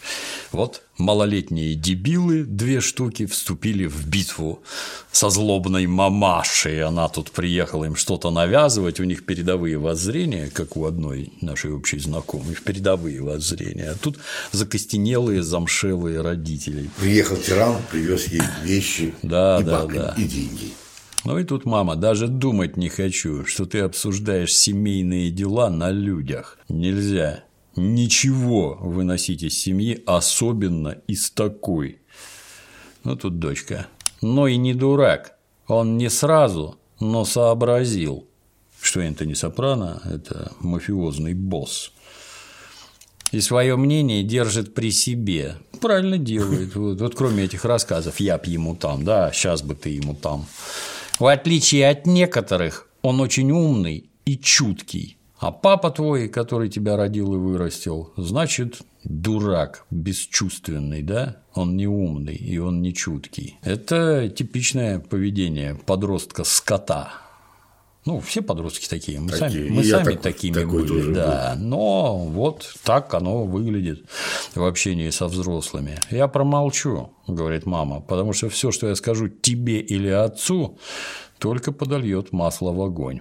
А я все равно буду встречаться с Ноем. Ага. Ну вот тут твой велосипедный шлем, шорты. Хотя лучше не разъезжай на велике по городу. К твоему сведению, продолжает дочурка, я еду в Личфорд, штат Коннектикут, на летнюю дачу друзей родителя Ноя. Они работают на NBC. Мама, видимо, должна охереть от того, что Какая родители, честь. родители какого-то мудака работают на NBC. Это, ну вот, поговорили с малолетней. Дура во всех проявлениях, но это специально для сценария, дабы дуга характера была вот такая, а тут пережила вот такие события и стала вот такой. Обязательно должна быть. Ну и опять мама уходит, это опять в ботинках лезет на кровать. Почему маму это не возмущает, я вот тоже не знаю. А тем временем Эйджей младший выходит на крылечко, смотрит, а там все что-то читают, а там с книжками туда какая-то это, в как ее мусульманка в этом в никабе или как он там называется, с книжками идет, все учатся, все занимаются, а этот стоит озирается, блин, ну тяжело быть дураком, да, не по- Хорошо, хоть он осознал это. да, не поспоришь. Опять дом Ливии, там, значит, мужик Светланы, этот, заходит Женя, Светлана, иди сюда, тут Светлана. О, привет, вы, наверное, Билл, переезжайте, да, тут Светка на костылях. Не думала, что тех хватит наглости показаться мне на глаза. А что? Дженнис дуру включать. Что случилось? Не гони. Где моя нога? Твоя нога? Это ты ее взяла. Это абсурд. Зачем мне твоя нога? А Затем, что так ты хочешь заставить меня отдать пластинки. Но ты ошибаешься. Тут если ты видишь кармическую связь между пропажей своей ноги и пластинками моей мамы, вау, говорит Дженнис, пластинки вернутся к законному владельцу, и нога тоже. Тут все ясно, тончайший развод. Спиздила ногу, блин, и теперь, значит, тут этот Билл. Я не понимаю, как вы сама себя терпите? Бел, сбоку Светка, говорить без толку. Эта пизда еще пожалеет, что доебалась до меня. И идут на выход, а Дженнис в спину кричит: Ты забери лучше отсюда весь свой хлам, потому что я сменю замки. Прекрасная сцена. Актриса отличная. Да. И тут Крис опять приходит в пиццерию к Джеки. У Джеки, оказывается, уже кличка Док. Доктор он, понимаешь, потому что учится. А где Дина? Приняли за хранение. Ну, Дина уже студент заехал. А, Пошел блин, в другой университет. Блин, а тебе-то хули? Авторитетно спрашивает Джеки. Тема в Радгерс. Он хотел мне подогнать кофейня. Кофейня! Блин, мы сегодня нахлобучим благотворительный концерт какой-то там группы Джул, ну, драгоценность, для Amnesty International. Ну и ты в курсе, что как? Справишься без Дина? Это моя, блядь, тема, говорит Джеки, матерый уголовник. Грядет ограбление, становится понятно. Опять ужин у Сопрано дома. Я понимаю, тебе не просто, Энтони. Сестра в колледже, ты с нами один, но это ненадолго. Оглянуться не успеешь. Сам поедешь в колледж. Думаю, не поеду. В колледж? Поедешь, конечно. Я не в настроении про это говорить говорит малолетний дебил. Там полно народу, и все умней меня. Сборище уродов. Что? Вот, сборище уродов. Встает из-за стола уходит. Тебе не разрешили выйти из-за стола. Ты наказан! Да ладно, пусть идет. Вот. Осознал весь свой жизненный путь что там впереди светит, прекрасно получилось. А тут тем временем, значит, подъезжает, подкатывает автомобиль, за рулем которого сидит Джеки Април, и с ним Кристофер и еще третий кто-то, кто не сильно понял. Кристофер инструктирует, что бы ни случилось, не уезжай, иначе тебе кранты. Возьми мне автограф Джилс этого. Будешь хорошим маль... А, это девка, оказывается, это, это не группа, ну там не показывают, я не сильно помню. Будешь хорошим мальчиком, принесу тебе ее трусы. Хорошая шутка. Друг друга подъебывали. Да. И, короче, они напяливают маски из фильма «Крик» и с волынами мчатся на дело. А еще При... колготки, колготки. Да, да, да. Давай прилавок, давай все сюда. И никого не застрелят. О боже, о боже. Эти стоят, значит, маски сверху какие-то. Я думал, уши, а это, видимо, ноги от колготок. Ярлыки-то. Этот из-за прилавка. Вы понимаете, что грабите благотворительный концерт? глядя на деньги, если это все, я тебе еще башку отхуярю, блин. Большинство платило студенческими карточками, ну и там сзади, бля, эй, что за дела, вы что, бежит какой-то охранник, заткнись, бля, еще слово, и ты труп. И второй стреляет, причем стреляет там не, не в воздух, блин, а конкретно в этого охранника. Не попал, наверное, случайно. Идиоты. Вырываются на улицу, а в это время, значит, Джеки Април сидит в машине и нестерпимо хочет ссать.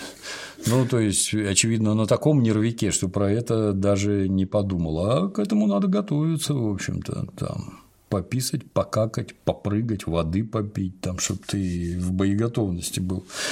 Кстати, тоже примечательно, я тебе рассказывал, наверное. В книжке про Диллинджера, они когда на грабежи банков ездили, то перед водителем висела специальная бумажка, по какой улице едешь, а, да. где свернуть, куда, у всех все время. То есть это не единичное, так сказать, потому что забудешь сразу. Я тебе рассказывал, как в меня, когда гранату бросили, я сразу забыл, куда ехать.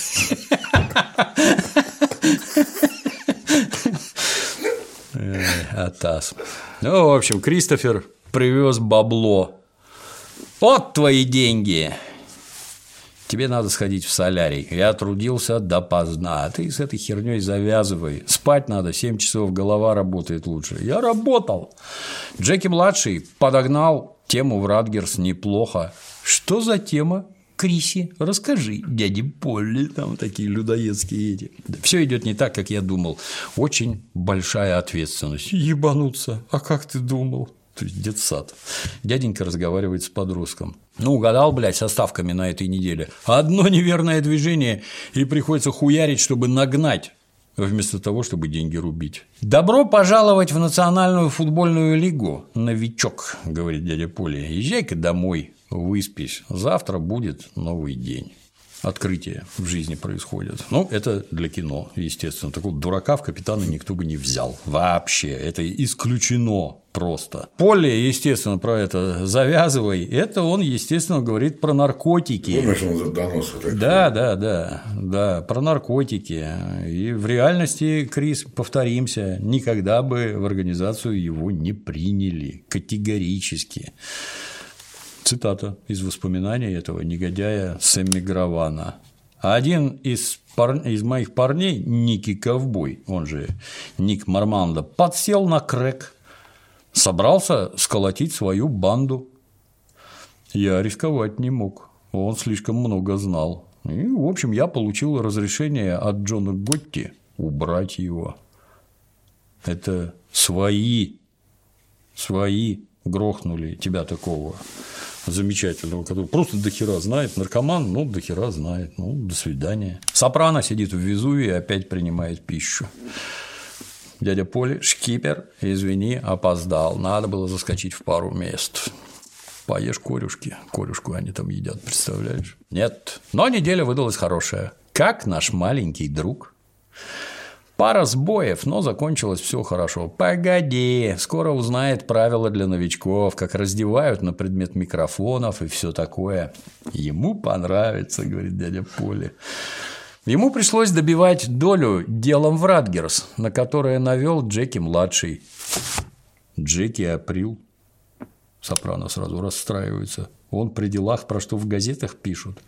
Не волнуйся, он был водилой. Я же конкретно сказал Крису, не подтягивайте его. А, я просто говорю, что знаю. Это, это к вопросу о стукачестве. Он стучит начальнику, обратите. Застучал Кристофера, застучал Джеки. Ну, вот, вот вам, пожалуйста. Немедленно звонок, звонок Кристоферу, а Кристофер не то сонный, не то уже обдолбился, накрывшись подушкой, и ничего не берет. Это вообще нормально не брать телефон? Когда ну, не знаю. Ты вот, глядя на меня, ты знаешь, в какое бешенство меня приводит, когда кто-то не отвечает на смс Я, даже, я это сосал еще 20 лет назад. смс ну, это ж… Как ты мне хорошо сказал, помнишь, Дима, не отвечаешь на мои смс это прямой посыл нахуй. Ну, правда, так и есть. Так и есть. А что это такое? Первое, и оно же главное, тебе понятно сказано, не подтягивать этого дебила Джеки. Люди, слушающие начальников, зачастую не способны понять, что вежливое обращение – это прямой приказ, именно приказ.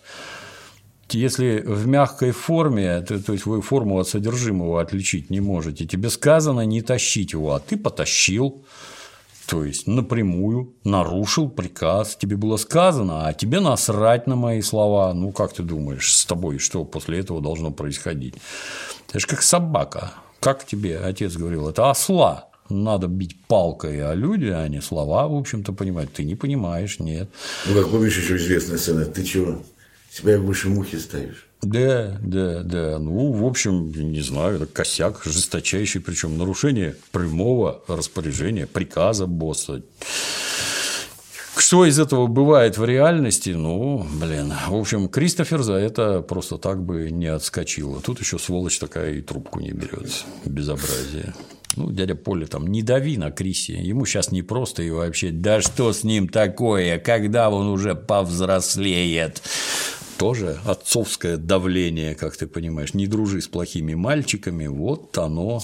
Папа не хотел, чтобы ты дружил с плохими мальчиками и попал в плохую компанию. Наверное, папа что-то в этом соображал. Наверное, твои задатки ему видны и ты там не протянешь ничего. Как, собственно, и получилось. Вот этого папа не хотел.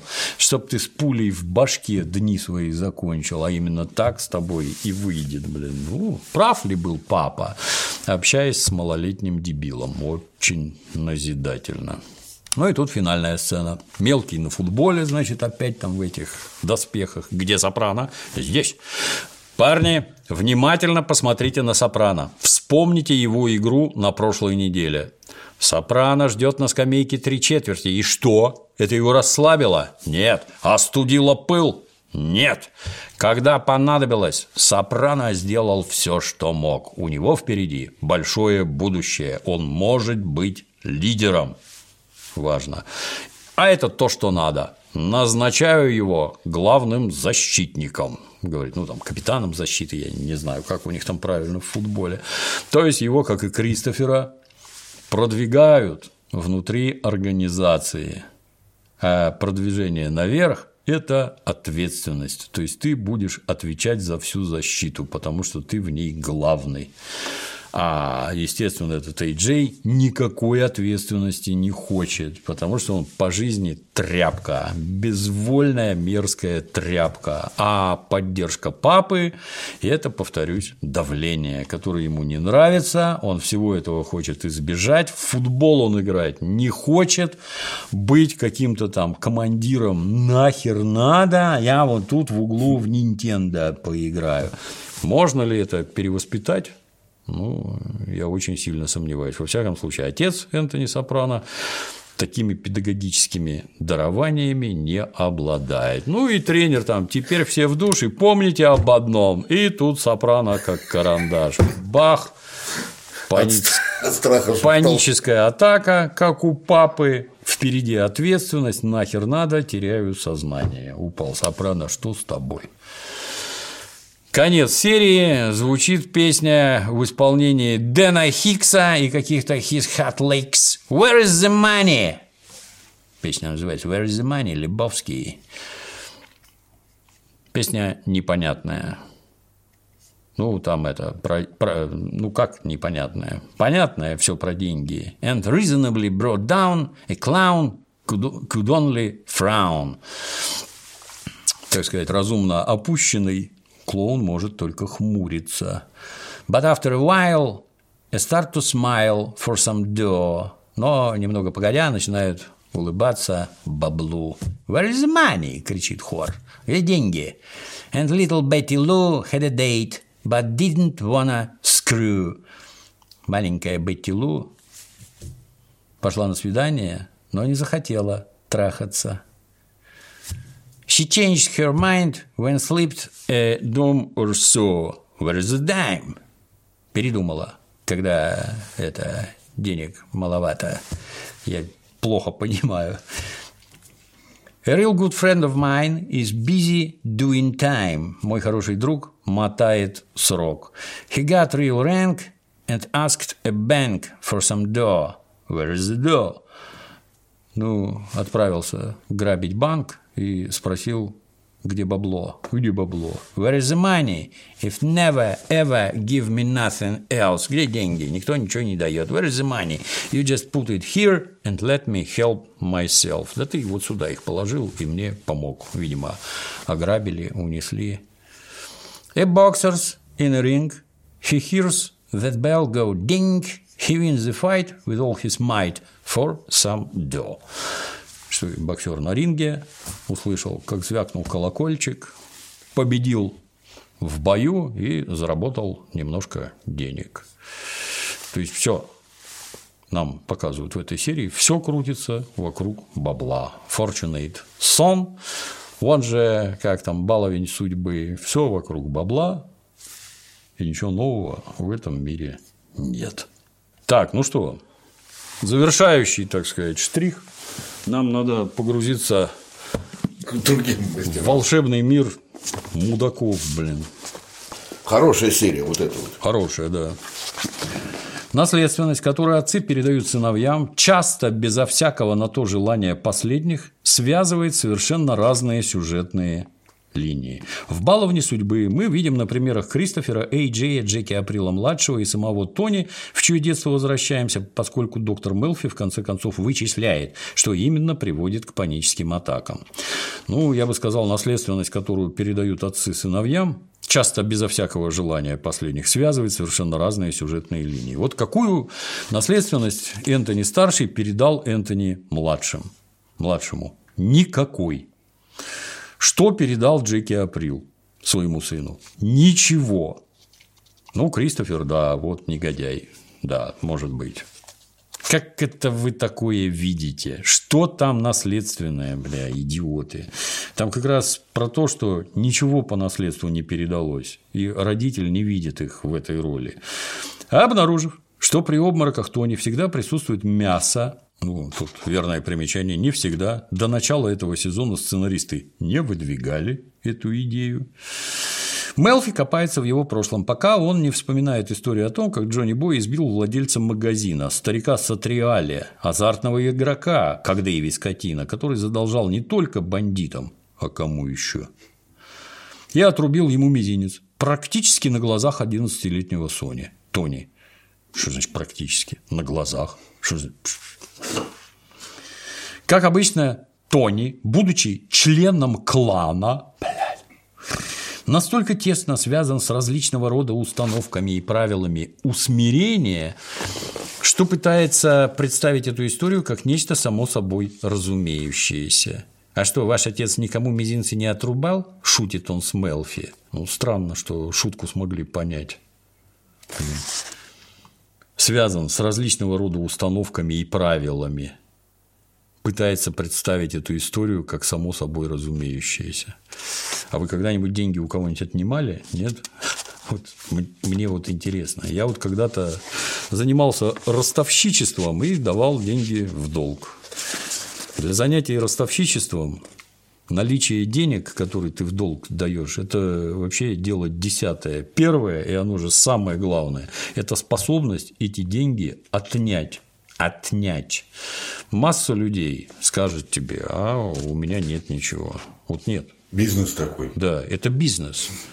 В этот раз не повезло, мой любимый пример. Да-да. Я взял 70 тысяч долларов, не я, 70 тысяч долларов, на них купил фиников, но отдать 70 тысяч долларов не могу. У меня есть только два вагона просроченных рыбных консервов. А деньги? А денег нет, это бизнес. Вот вагоны бери с просроченными консервами. А как, как ты у него заберешь 70 тысяч долларов? Хотел, как ты хотя бы свое назад вернуть, не говоря про проценты. Как? Ну, ты мотивируешь должника. Да, повисишь в контейнере на рынке Юнона недельку хотя бы. Ну, многие приходят в себя. Парни, у вас нет свободного контейнера?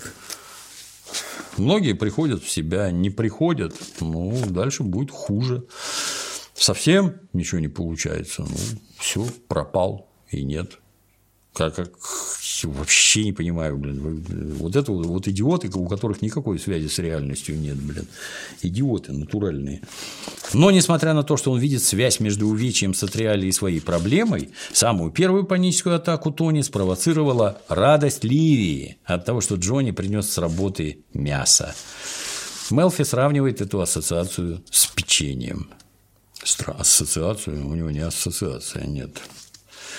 Мадлен из романа Пруста «В поисках утраченного времени». Звучит очень грустно, жалуется Тони до того, как Мелфи объясняет, знание причины панических атак делает его менее уязвимым к ним. Постановка диагноза – важнейший поворотный момент во взаимоотношениях Тони Мелфи. Раньше он к ней ходил, потому что ощущал постоянную угрозу своей жизни и существованию, и только она могла помочь с этим разобраться. С этой проблемой, в принципе, разобрались.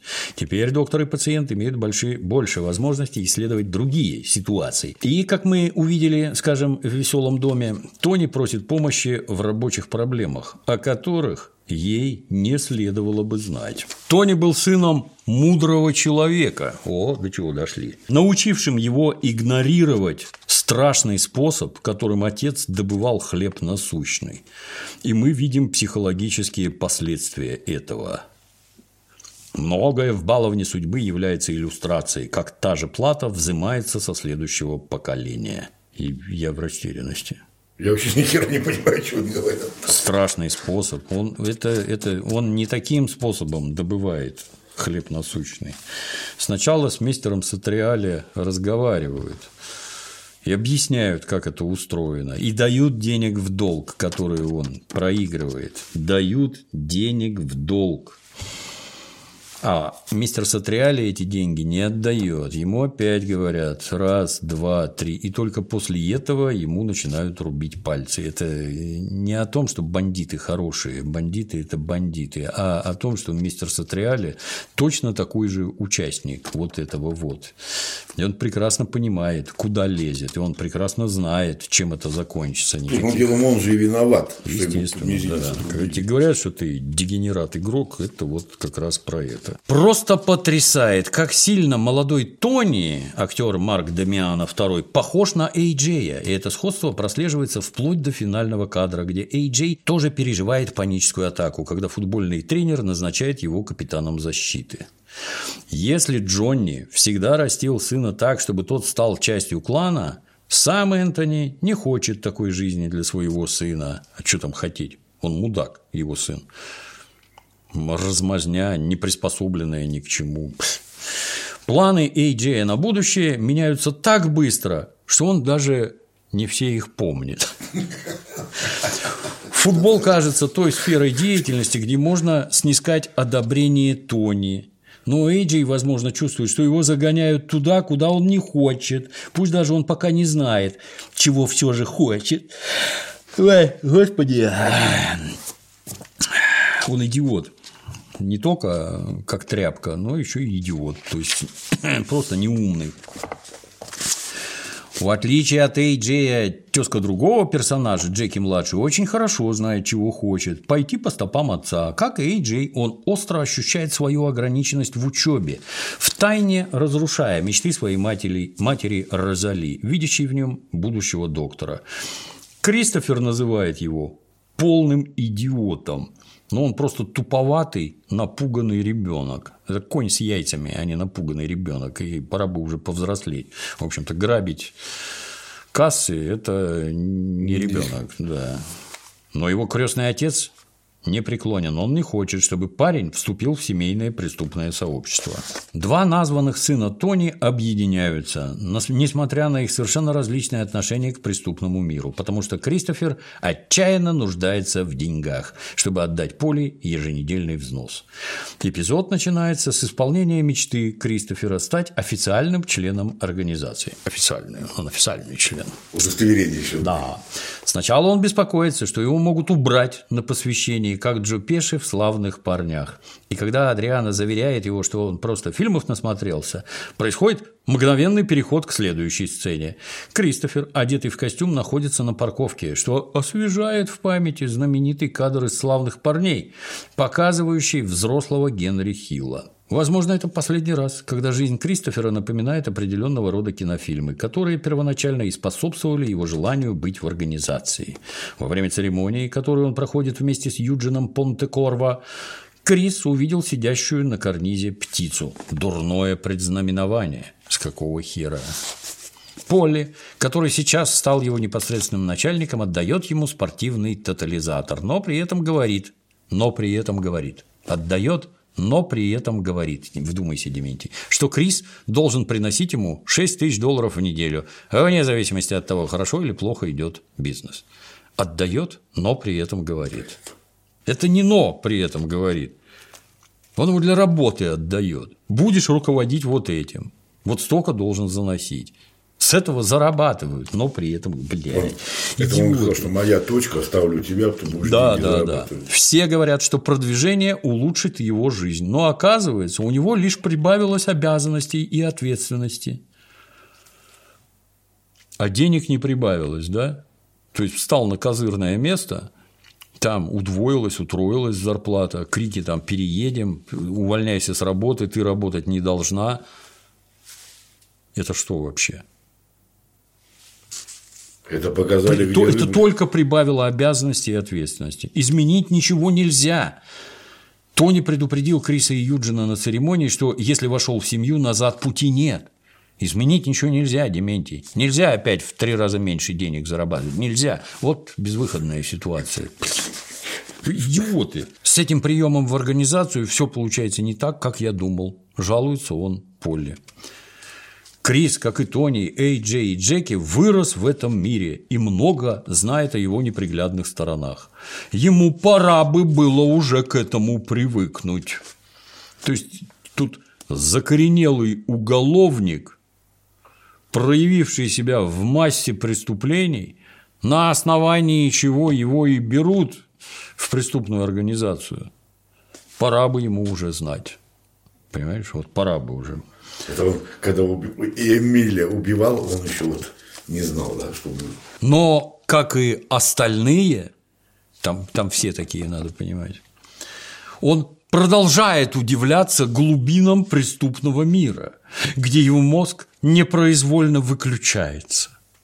А оцепенение кажется правильной реакцией организма, а не умственным отклонением.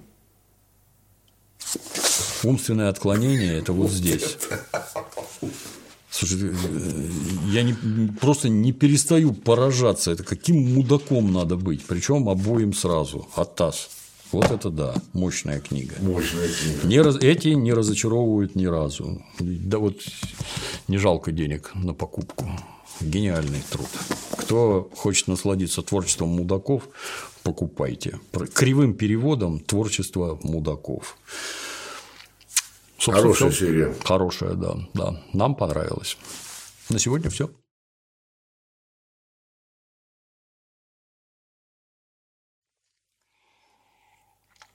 По-моему, до этого была такая тоже какая-то пресная серия.